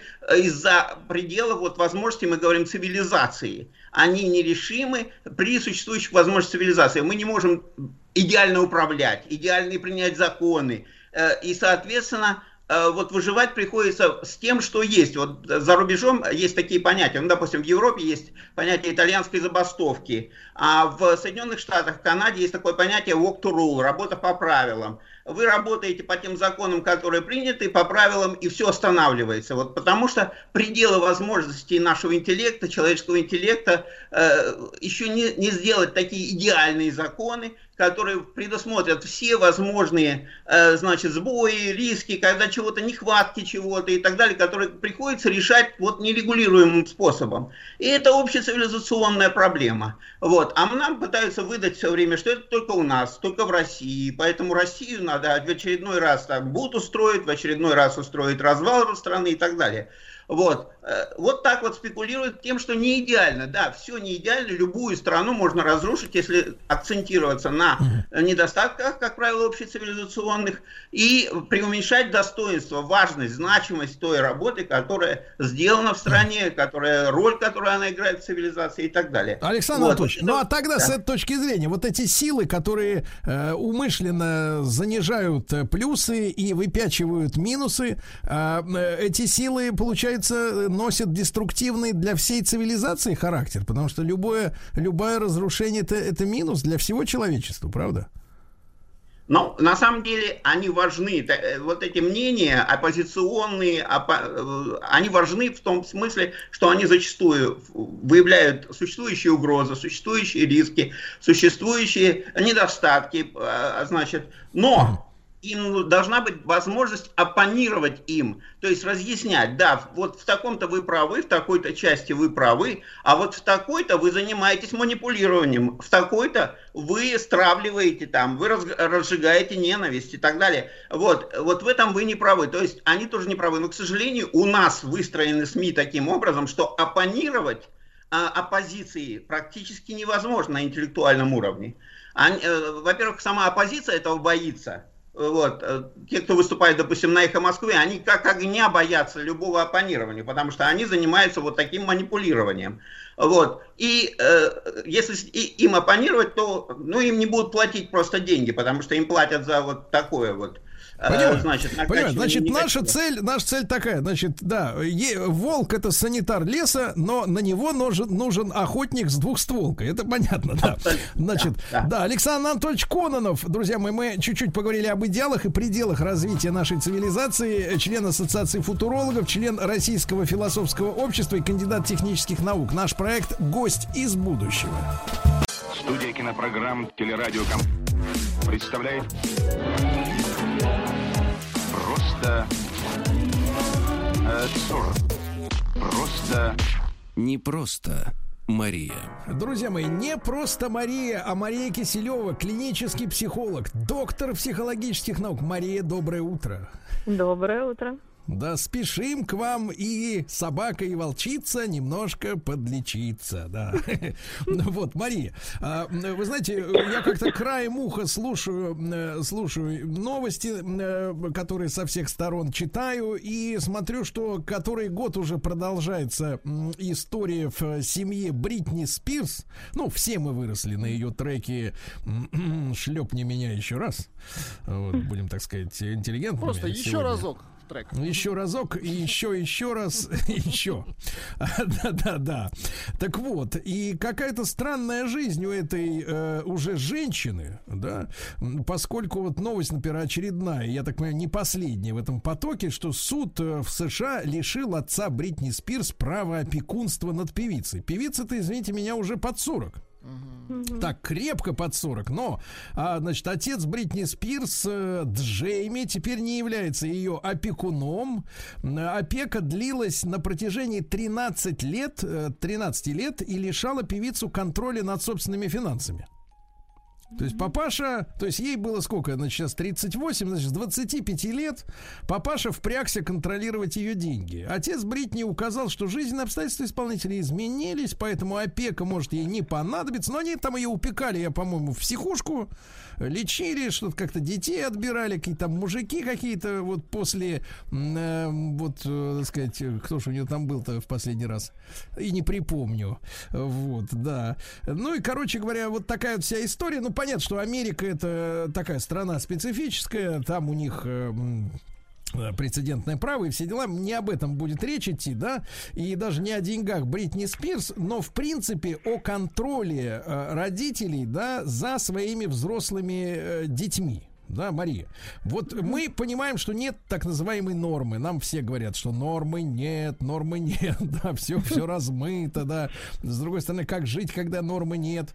Вот, э, и, и значит, да. Э, и вот эта история, что родители действительно не выпускают, а именно, как любит говорить наш Владик, матеря, материада в особенности, любят не выпускать своих деточек, так сказать, из-под родительского контроля. Вот насколько, с вашей точки зрения, как профессионала, который занимается проблемой на Земле, в том числе, не только э, написав диссертацию э, да, докторскую, а, но тем не менее, как, насколько эта проблема для нашей, вот для нашего общества актуальна? Актуально, но как ни странно, очень часто как раз таким контролирующим органом является папа, отец. И здесь, кстати, в истории тоже Бритни Спирс папа был ведущий. А, более того, вот в моей практике взрослых э, сыновей и дочерей и вместе с ними приходили отцы или записывали на прием отцы так. с требованиями поменять этого ребенка, с позволения сказать, за 25 э, в какую-то вот ту сторону, в которой вот этот отец видит, э, ну, что будет лучше. Вот. Ну, да, даже если вот мама нет, я были там, да, какие-то, ну, такие молоденькие, ну, какие-то студентки, да, там мама может позвонить, записать, ну, как бы, да, чтобы хоть посмотреть вообще, ну, на, на специалиста, на, как бы, нормальный, ненормальный, может, какой-нибудь мошенник, да, но больше особо не вмешивались. А проверить документы приход... просто, да? Ну, да, да, да, паспорт. А, вот, а отцы приходили на прием, причем они звонили и ну, просили вот изменить а, действительно... Ребенка. Изменить ребенка, и что вот он идет неправильным путем. И когда приходили эти ребенки на прием, симпатичные, вполне приличные молодые люди... Ну, насколько говорю, молодые? Ну, 25. Ну, после 25. армии, после института. Угу. А что, что этим папашам в поведении сыновей не нравилось? То, что они хотят жить своей жизнью и видят свой путь по-другому. Ничего дурного, там не было наркотиков, не было э, никаких, не знаю, алкоголизма, а, никаких психиатрических диагнозов. Просто, ну, ребята немножечко хотели жить своей жизнью. Вот, ну, там парень пришел, пошел учиться, папа хотел, чтобы он там, ну, я не знаю, где он учился, на экономиста, грубо говоря, а он хотел бы, не знаю, быть э, писателем или юристом, ну, какая-то там своя история. Потом парень бросил институт, ушел в армию сам. А, вот. Э, что, на мой взгляд, это хорошо, потому что, ну, ну в его случае, какой-то свой такой путь, вернулся, естественно, не стал что-то там восстанавливать, остановился куда он хочет. А папа вот хочет, что вот он с жалобами вот как, что он вот бунтует. Ну, Слушайте, Мария, мальчик а, совершенно хорошенький. Ну, погодите, а хорошенький, хорошенький 25-летний малыш, он, э, соответственно, как, с родителями подживает? То есть вот как вот, э, откуда, э, насколько, насколько далеко территориально простирается давление, а, а, так сказать, родаков? Ну, вот, в этом случае не было, нет, они жили отдельно, они жили отдельно, и парень, по-моему, сам зарабатывал, ну, может быть, не так много, ну, как-то, но он самостоятельный. То есть папа там очень обеспеченный, а парень просто, ну, сам себе на жизнь зарабатывал, сколько сможет, только заработает. Без претензий. Ну, как. ну, то, в общем, парень не амбициозный, а папа хочет, чтобы парень был амбициозным. Все, вот диагноз, если так то есть, парень, то есть папаша капитан производства, условно говоря, да, там? Ну, Лидер... Да, да, ну, какой-то... Ну, воротила, ну, как... по-нашему, давайте, да, воротила. Ну, тоже да? не какой-то там мега-супер, но, да. да а, кстати говоря, кстати говоря, смотрите, а, Мария, вот э, тогда немножко с другой стороны и чуть-чуть пораньше копнем, да, пока 25-летний малыш пусть немножко отстоится в сторонке. Вот скажите, пожалуйста, а мы же понимаем, вот э, когда там заходит разговор о семейном воспитании, да, о том, что очень важен для мужчины пример отца, да? Вот. Да. Он показывает, как он реагирует на женщину, как, э, так сказать, разрешает конфликты, наоборот, как устраивает праздники. То есть мальчику очень важно видеть, э, какую роль играет отец в семье. Если он это рядом с собой не видит, то, в принципе, потом трудно от человека ожидать, что он вот как-то вот будет чему-то соответствовать, если не было никакого ориентира, да. Но если семья полная, папа лидер бизнеса, почему вот, э, по какой причине, как вы объясняете, например, в такой семье, да, где отец ну, наверное, тот самый мужчина, как любит говорить женщина, да, и бабло есть, и, и, и авторитарный, и сильный, наверняка ухоженный. Ухоженный папаша-то? Такой? Ну, спортивный? Да, Спортивный, да, да, все, Бриони там, все дела, да, все дела, все нормально, машина нормальная. Вот. Почему же в такой семье, видя этот пример, мальчик вырастает пассивным? Ну, не пассивным в смысле половом, а в смысле вот, э, так сказать, социальном каком-то, да, эмоциональном. Э, вот как нам объяснить слушателям, почему вот пример на своего собственного ребенка не сработал? Вот этого успешного мачо. Смотрите, ну, первое, э, у всех свои э, врожденные характеристики. А, то есть э, не обязательно у отца альфа-самца родится сын альфа-самец. Он Альфа-сын, да? Альфа, не обязательно да, альфа-сын.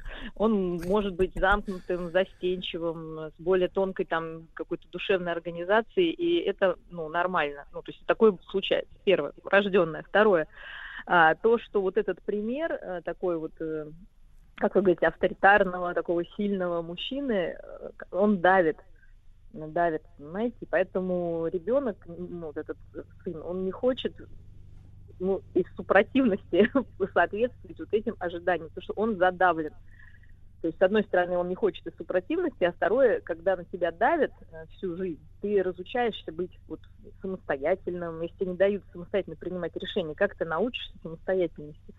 А такие папаши, они гиперопекают, они же решают все проблемы быстрее паровоза. Либо наоборот как-то бросают, э, решай сам, но тогда ребенок тр- травмируется тоже, ну, за что он еще не всегда имеет ресурс как бы, да, решить. И у него тогда возникает обида на отца, что он мог бы помочь, а он не помогает.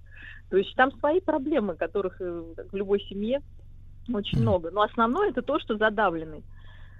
А тогда другой вопрос, другой Потому вопрос. Что там все у такого папы прыгают, как эти, да, потом какая-нибудь у папы любовница, может, была, он видел примеры, видел, что мама страдает, и там, понимаете, это всегда так, картинка, она картинка, в любой семье есть свои подводные камни. Но чаще всего это такая задавленность и Хорошо. на отца, А- что вот он не воспринимает этого сына как реального человека, отдельного со своими желаниями и устремлениями а он воспринимает этого сына как какое-то свое продолжение, которое он тоже пытается э, как себя там дрессировать и заставлять соответствовать этим ожиданиям.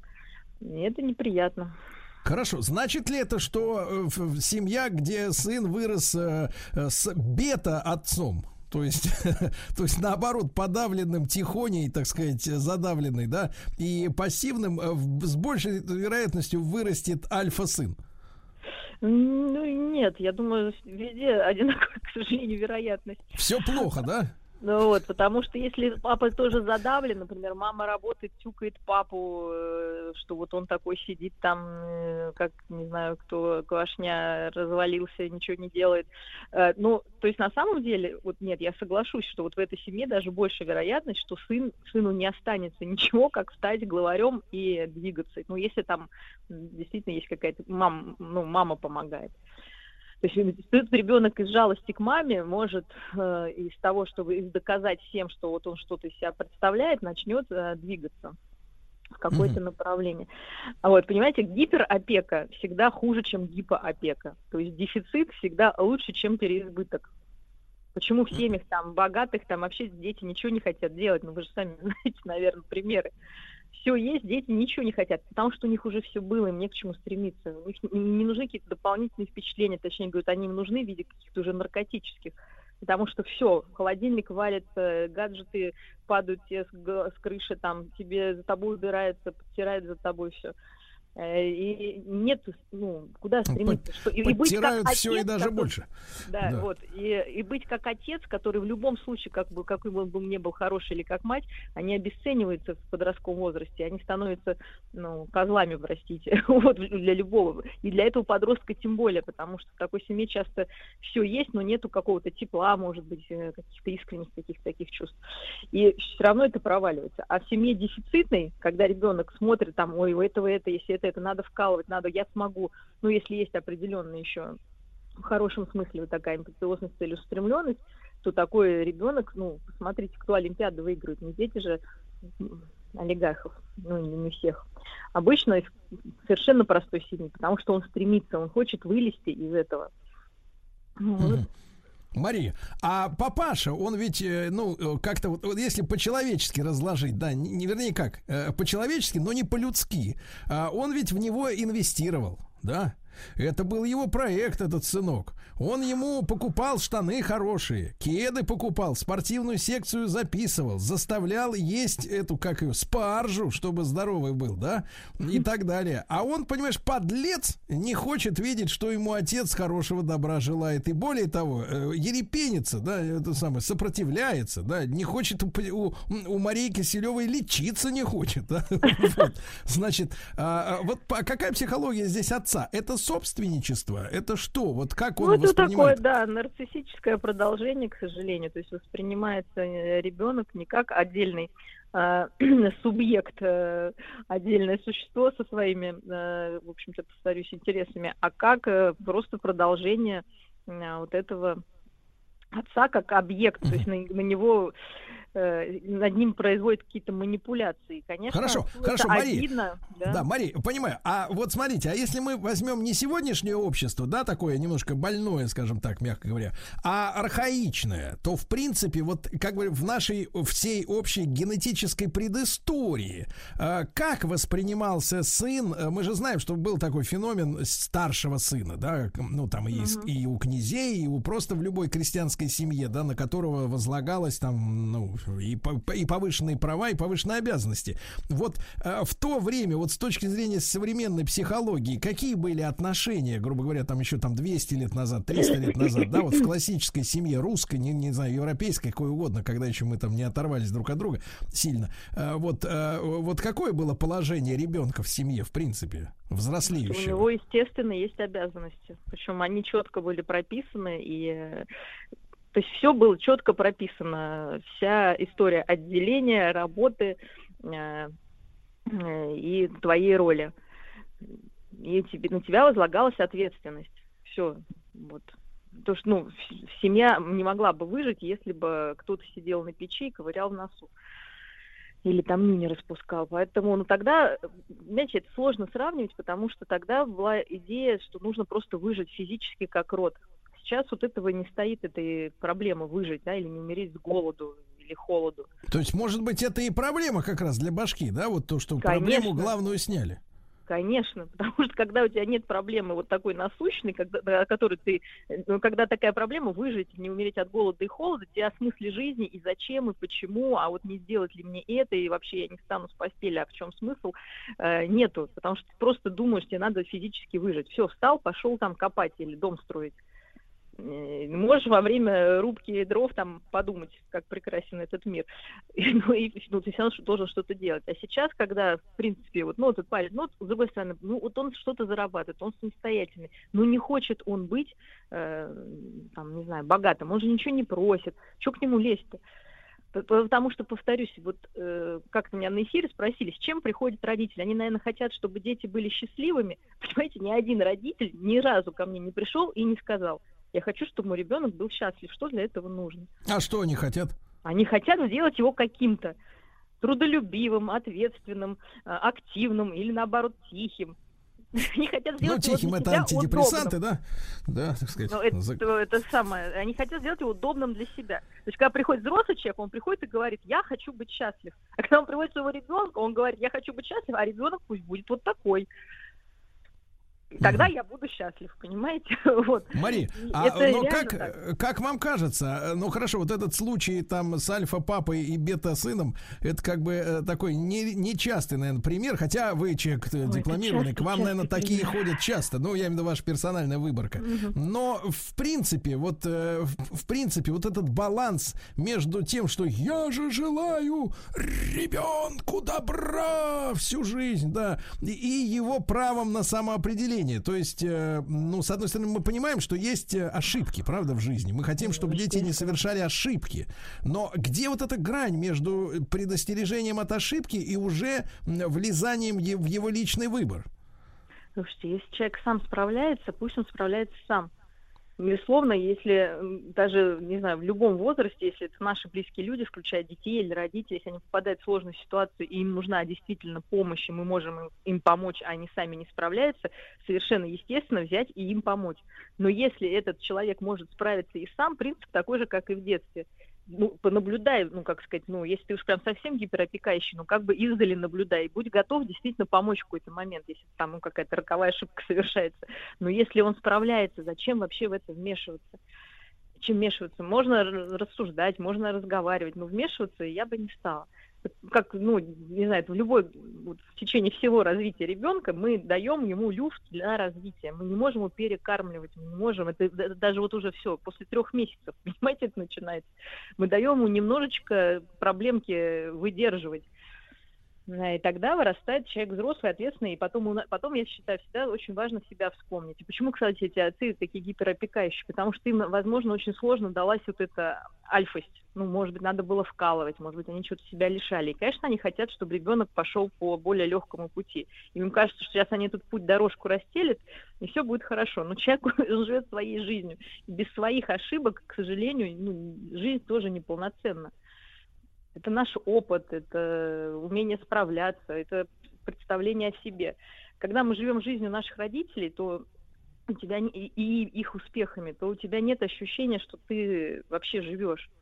Потому что за, ты исполняешь чьи-то ожидания, более того, все успехи твои, ну, если тебе там помогли в институт поступить, потом на работу, за тебя работают, то ты не чувствуешь свой успех никак. Значит, ты себя не чувствуешь, ты не можешь себя оценить. И ты еще больше теряешь в самооценке. А несмотря на, Мария, несмотря на феминистическую пропаганду, вот эта история с альфа-сыном, не, не случившимся, все-таки имеет такую сексистскую проблему, но я имею в виду, что это только мальчиковская проблема. От девочек такого не ждут, да, вершин до сих пор каких-то. Да, я думаю, что да. Если приходит с девочками, то обычно это по семейной жизни. Ну вот, да, исправьте ее, там у нее муж там такой-то или чтобы. Ну, к мальчикам, кстати, больше, да, да, да. Нет, ну, кстати, с мальчиками тоже такое, чтобы он не женился, надо отговорить, тоже есть. То есть, Ну, ну, это мальчиком больше колдунья, мне кажется, там приворожить могут, отворожить, там Ну, да, нормально все да. работает. Ну, а еще к психологу тоже приходят, они же не всегда понимают, что мы о другом немножко. Ну, то есть девочек, девочек так сильно не, не третируют необходимостью добиться чего-то в жизни, Нет, да, как? нет, но у меня таких не было случаев, чтобы вот. Там, да, больше на путь истинный поставить, чтобы по наклонной не скатилась. Вот, просто То есть- хотя бы. То есть, смотрите, девочка должна стоять на месте, главное не скатываться, да? Да, а да, да. мальчик должен все Должен время рыть копытами наверх. Наверх, да. Вот видите, до сих пор, вот представьте, в ожидании граждан равности, э, равенства полов-то не наступило, ребята. Да? Ну вот такая история, такая история. Да, да, друзья мои, ну спасибо большое, как всегда, Марии Киселевой, клиническому психологу, доктору психологических наук, официальному доктору. Мария, мы, кстати, на этой неделе получили сумасшедшие цифры. У нас в стране 60 тысяч таких, как вы, специалистов, представляете? А услуги в интернетах оказывают 7 миллионов. Так я знаю, Представляете? знаю. Вы, пр- нет, вы представляете, как нам сложно в этом мире. Представляете, какие бюджеты у этих 7 миллионов? Ужас, ужас. Мария, спасибо вам огромное. До новых встреч. Сергей Стилавин и его друзья. На маяке. Друзья мои, ну а сейчас нас ждет порция утренней философии. Да, дорогой Владик? Да, да, да, да, да, нас ожидает она, эта порция. И вы знаете, мы сегодня доберемся до Фрэнсиса Бейкона. Вот. И э, мужчина прекрасного, э, чьи цитаты, в принципе, вы знаете наизусть. Ну, например, Владик. Лучшие советники это мертвые. А он чертый калач. И вторая мысль, которую я вы- выделю. Женитьба – умная вещь для дурака и глупая для умного.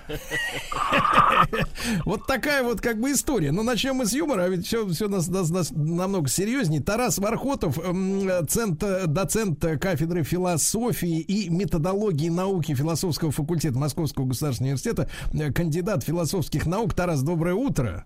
Доброе утро. Вот, сегодня Тарас по телефону, да, не, не, не Да, доехал да, да. до нашей студии. Ну, это и ничего, ничего. Э, э, Тарас, ну вот э, вот это же мы говорим уже о новом времени, да, когда о Бейконе. Да, безусловно. Бэкон фигура пограничная, то есть он немножечко еще как бы из Ренессанса, но в то же время уже и вполне себе философ нового времени. А кем он был, вот, ну, как говорится, немножко не философский термин, по жизни. Да, вот, чтобы мы себе представили. да. Чьих он будет? Бэкон, конечно, человек, который очень э, заслужил внимание к собственной биографии и к э, собственной жизни, да, в не меньшей, может быть, даже в большей степени, чем к его философии. Вот, ну, а, а Бэкон, конечно, фигура, которая, в принципе, открывает э, философию нового времени, и вот в этой галерее образов э, видных мыслителей 17-го столетия Бэкон, который э, к началу 17-го столетия уже 39-летнего возраста достиг, да, то есть, в общем, человек еще из 16 века, а, наверное, ну, такой очень, так сказать, яркий и репрезентативный. Ну, а в первую очередь тем, что Бэкон а, еще как это было принято в эпоху Ренессанса, был универсалом. То есть он, он сразу все. Он э, человек, увлекавшийся литературой, театром, он автор разного рода афоризмов бытовой мудрости, то, что вы цитировали только что. Он крупный политический и государственный деятель, да, был э, лордом-хранителем печати, какое-то время даже правил вместо Якова Первого а, король Яков I очень любил Бекона и всячески, так сказать, да, его благоволил, поддерживал, помогал. Вот. И вот пик карьеры Бекона это как раз, собственно, небольшой период, когда он а, замещал королевскую власть. Ну и в то же время, как положено человеку нового времени, он, а, по всей видимости, проворовался, был обвинен во взяточничестве, осужден, заключен в Тауэр, правда, был через некоторое время Яковом помилован и оттуда извлечен, но, тем не менее, в общем, как сказать, ложечки нашлись, осадочек остался, поэтому с 21 года политическая деятельность Бекона вот так вот закончилась коррупционным делом. Вот. Ну, вот такой разносторонний человек, который, в общем, преуспел практически во всем. А где же он нашел время-то в череде, так сказать, э, своих должностей на э, философские измышления? Вот у нас э, образ философа, вот он как он, лежит, полеживает и, так сказать, в уединении творит, да, а тут как бы, а тут человек занятой, активный. Ну, здесь э, в Беконе, конечно, очень ярко проявлено то, что, в принципе, характеризует э, образ э, светского интеллектуала, сложившийся в эпоху Ренессанса еще. Да? То есть Бекон в этом смысле, конечно, еще одной ногой находится в эпохе Ренессанса, а там для э, светского интеллектуала характерны были явные карьерные устремления. То есть эти люди, которые вынуждены были сами себе прокладывать путь, в мире, в котором для них стандартной такой оформленной карьерной траектории не существовало, то сейчас у нас человек, который хочет заниматься наукой, он, в принципе, представляет себе, что он там закончит институт или университет, а, перейдет на работу в какой-нибудь научно-исследовательский институт, и вот через систему Академии наук или похожую на нее будет постепенно делать карьеру, а общество через эту же систему будет э, оплачивать его нужды, да, там, платить ему зарплату и так далее. А, во времена Бекона ничего подобного не было, и человек, который э, хотел жить интеллектуальным трудом, вынужден был сам придумывать себе, каким образом он это заработает. Поэтому это люди были очень активны, и время на социализацию они находили часто даже лучше, чем на научную работу. Вот как один мой коллега, старший, э, эксцентричный, говорит, это, в общем, эпоха мерзавцев, да, и Бекон это вот воплощение такого образа, ну, понятно, что это некая избыточная метафора, но, тем не менее, в общем, человек действительно был в том числе увлечен в использование служебного положения в корыстных целях. Ну, то есть философия, философия не избавляет от, э, так сказать, э, моральных прегрешений каких-то, да? Его, да, ну, как, да, как говорил наш очень древний соотечественник Даниил Заточник, сидящий тоже, так сказать, в тюрьме за просроченные долги и обращаясь к князю с просьбой его оттуда вызволить, он писал, что одеяние маскудин есть, но разумом убили. Да, вот это вот тема ренессансной интеллигенции. Да, они очень, так сказать, да, на, на философию в этом смысле надеялись, но сами не плашали. Угу. Тарас, а вот мы упоминали в наших встречах, да, в нашем цикле «Утренняя философия» э, э, тему органона, да, то есть вот, э, э, так сказать, угу. миропонимание, да, в, в, в, древ, у древних, да, которая вот до, вплоть до, как раз, я так понимаю, до Бейкона-то и дожила, в общем-то, так сказать, более-менее, более-менее в нормальном состоянии, а что под, сподвигло действительно вот с, с, с со старыми э, мыслями э, покончить, начать их реформировать? А на самом деле это центральная тема в э, интеллектуальной культуре нового времени. В каком-то смысле, вот когда мы говорим именно об интеллектуальной, а не политической истории, то тема э, обновления метода, ну и вообще тема метода, это, собственно, как раз знаковая отличительная черта этой эпохи. И вот как раз 17 век, там, в частности, э, работами Бекона открывается в направлении так сказать, сосредоточения всех усилий э, на создании нового метода. Органон, так называемый, это комплекс методологических сочинений Аристотеля, который действительно рассматривался как ну, некий исследовательский канон, там некий набор универсальных инструментов э, умственной деятельности на протяжении всего Средневековья, а действительно начал разваливаться э, в ренессансную эпоху и действительно там явным образом э, отторгался в 17 столетии. А для Бекона, собственно, самым уязвимым местом старых представлений о методе был недостаток эмпиризма. Да, и Бекон а, считается родоначальником эмпирической традиции, то есть познавательной традиции, которая считает отправной точкой знания а, чувственный опыт. И, собственно, все усилия Бекона были направлены на то, чтобы построить такой метод познания, который позволял бы рационально перейти от наблюдений к общим понятиям, да, то есть к более или менее универсальным представлениям о действительности. При этом Бекон, как и вся ранняя британская традиция, будет выступать как очень радикальный эмпирик, невзирая на то, что он специально подчеркивал, что нельзя а, оставаться только в границах опыта, да, что вот, э, так сказать, э, муравей да, ведет себя как чистый эмпирик, э, у него нет ничего, кроме внешнего, да, он все там собирает, э, значит, строит свой муравейник из собранных деталек каких-то, да, вот, и при этом ничего к ним не добавляет вот, от себя, это тоже неправильно. Вот. Но нельзя быть пауком, который все извлекает из себя, да, как нить, из которой он делает паутину. Нужно развиваться в сторону пчелиной такой философии, да, веселой, жужжащей и основанной на синтезе чего-то, что собираешь, и чего-то, что перерабатываешь, да, как вот пыльца превращается в мед. Вот, собственно, метафора его собственная авторская, которая отражает бэконовский подход. Вот на насекомых очень наглядно, кстати, выглядит, действительно. Но а, с, а с этой точки зрения, Тарас, ну мы понимаем, что опыт это очень важная штука. А э, с, с этой точки зрения, если обратно э, посмотреть на прошлое, а почему тогда древ, древние на опыт не упирались? Как им удавалось-то, в принципе, все выстроить без вот этого, без эмпирики?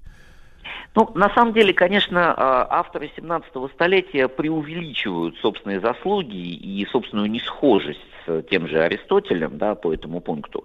Но а, в чем действительно есть существенное различие? Так это в том, что а, с точки зрения Аристотеля опыт – это как бы такой пусковой механизм для познания. Да? То есть опыт сам по себе не дает хорошего, точного знания. Опыт э, ориентирует наш интерес, вообще заставляет нас включаться. А дальше, говорил Аристотель, э, собственно, с какого-то момента должен э, взять бразды правления чистый разум, и настоящие законы, да, подлинные причины устройства мира, вот, они являются исключительно предметом умозрения, да, метафизики, и опыта в них не содержится. Хотя интерес к ним действительно исходно создается какими-то присутствующими в опыте вещами. Бэкон же будет настойчиво утверждать, что, собственно, вообще все содержится именно в опыте. Разум лишь помогает это оттуда извлечь. Да? И вот индуктивный метод, э, отсчет истории которого принято вести как раз Фрэнсиса Бэкона, он в точности про это, да? то есть как переходить от частных наблюдений к некоторым общим выводам, и как можно нашу так сказать, э, картину мира да, обосновать, надежно укоренить в данных чувственности. Э, Тарас, а как вот как этот метод можно, так сказать, людям без философского образования понять, как, как какая технология у этого индуктивного метода? А, ну, Здесь, наверное, э, уместно еще вспомнить о том, что, конечно, слово индукция сейчас имеет не совсем то значение, в котором его употреблял сам Фрэнсис Бэкон, да, поэтому, хотя мы там, ввиду его выдающихся исторических и организационных заслуг считаем его родоначальником, в действительности э, ну, индукция прошла большой путь, и то, что Бэкон называет индукцией, мы, в общем, сейчас использовать не будем. А, тем не менее, ну, собственно, в основе индуктивного метода представления о возможности переходить к, от множества частных э, фактов наблюдений да, к некоторому общему представлению. То есть, например, если э, так сказать, говорить о формировании там, любого общего понятия, да, понятие дерева, откуда берется, ну, из наблюдения множества да, объектов под него подпадающих. То есть вот мы видим множество деревьев, выделяем их свойства, и эти свойства собираем в понятие дерева. Так, так примерно, да, такой, так сказать, простой старый архаичный эмпиризм на это смотрит. Бекон сам, собственно, э, ну, чувствуя, что здесь есть э, некая проблема, да, э, предлагал несколько инструментов, которые должны возможность такого рода перехода обеспечить. Ну, в частности, ключевой компонент беконовского метода это там так называемые таблицы, да, а, таблицы индукции, а, в которых Бекон предлагал тщательно собрать, во-первых, все свойства, присущие исследуемому объекту, да, то есть наблюдаемые в частных случаях его проявлений, да, все свойства, которые отсутствуют у данного объекта, и все свойства, которые могут присутствовать и отсутствовать. И тогда при обобщении мы будем четко видеть, да, что вот у нас перечень а, сущностных свойств, да, всегда присутствующих. Вот у нас перечень того, что с этой вещью в принципе не связано и не может присутствовать. Да. И вот у нас переменные свойства. И вот из этого набора, да, из трех столбцов можно, собственно, сформулировать некие общие принципы. Друзья мои, Тарас Вархотов э, с нами, э, философ. Сергей Стилавин и его друзья на маяке. Так, друзья мои, мы с Владиком немножко охладили мозг, чтобы этот, который начал уже чуть-чуть, я вижу, дымиться, да, Э, вот, от формулировок немножко, да, тяжело. Еще несколько вброшу бытовых, э, так сказать, высказываний Фрэнсиса Бейкона. Ну, например, всякий, кто любит одиночество, либо дикий зверь, либо Господь Бог, а? Хорошо, Хорошо, хорошо. А вот вам еще, вот поглубже. Давайте. Атеизм это тонкий слой льда, по которому один человек может пройти. А целый народ рухнет в бездну. а? Тоже хорошо. Вот, тоже очень хорошо. Вот, и, конечно же, друзья мои, э, я вам скажу не по секрету, с нами Тарас Вархотов, э, доцент кафедры философии и методологии науки философского факультета МГУ, кандидат э, философских наук. Мы сегодня о Фрэнсисе Бейконе говорим, да, о новом органоне. Вот индуктивный метод познания. О, А ведь, Тарас, он лежит в основе статистики, вот этот метод? А, ну, историческая связь, безусловно, есть. Я бы, конечно, статистику из Бекона персонально ну, не выводил. Там очень много нужно изменений произвести в исходном представлении Бекона об индукции, чтобы прийти к статистике. Ну да, безусловно, безусловно, собственно, и э, с Бекона э, начинается в том числе история э, попыток формализовать знания, да, то есть он как раз с помощью метода стремится э, э, формализовать и саму процедуру получения знания, да, то есть, собственно, метод в 17 столетии, да, и у Бекона в частности, будет пониматься как ну, некая, некая универсальная система правил, единая и единственная, с гарантией, приводящая к там, истинному знанию. Да. Значит, в этом смысле мы формализуем познавательные инструменты. Ну и фо- формализовать э, пытались и сами результаты. Вот, хотя до полноценной формализации, конечно, тут еще 200 лет. Да, то есть вот эта вот математическая формализация будет осуществлена ну, там, в математике в 18 столетии, а из математики польется в другие науки в 19 так, всерьез. Статистика, собственно, это наука 19 столетия.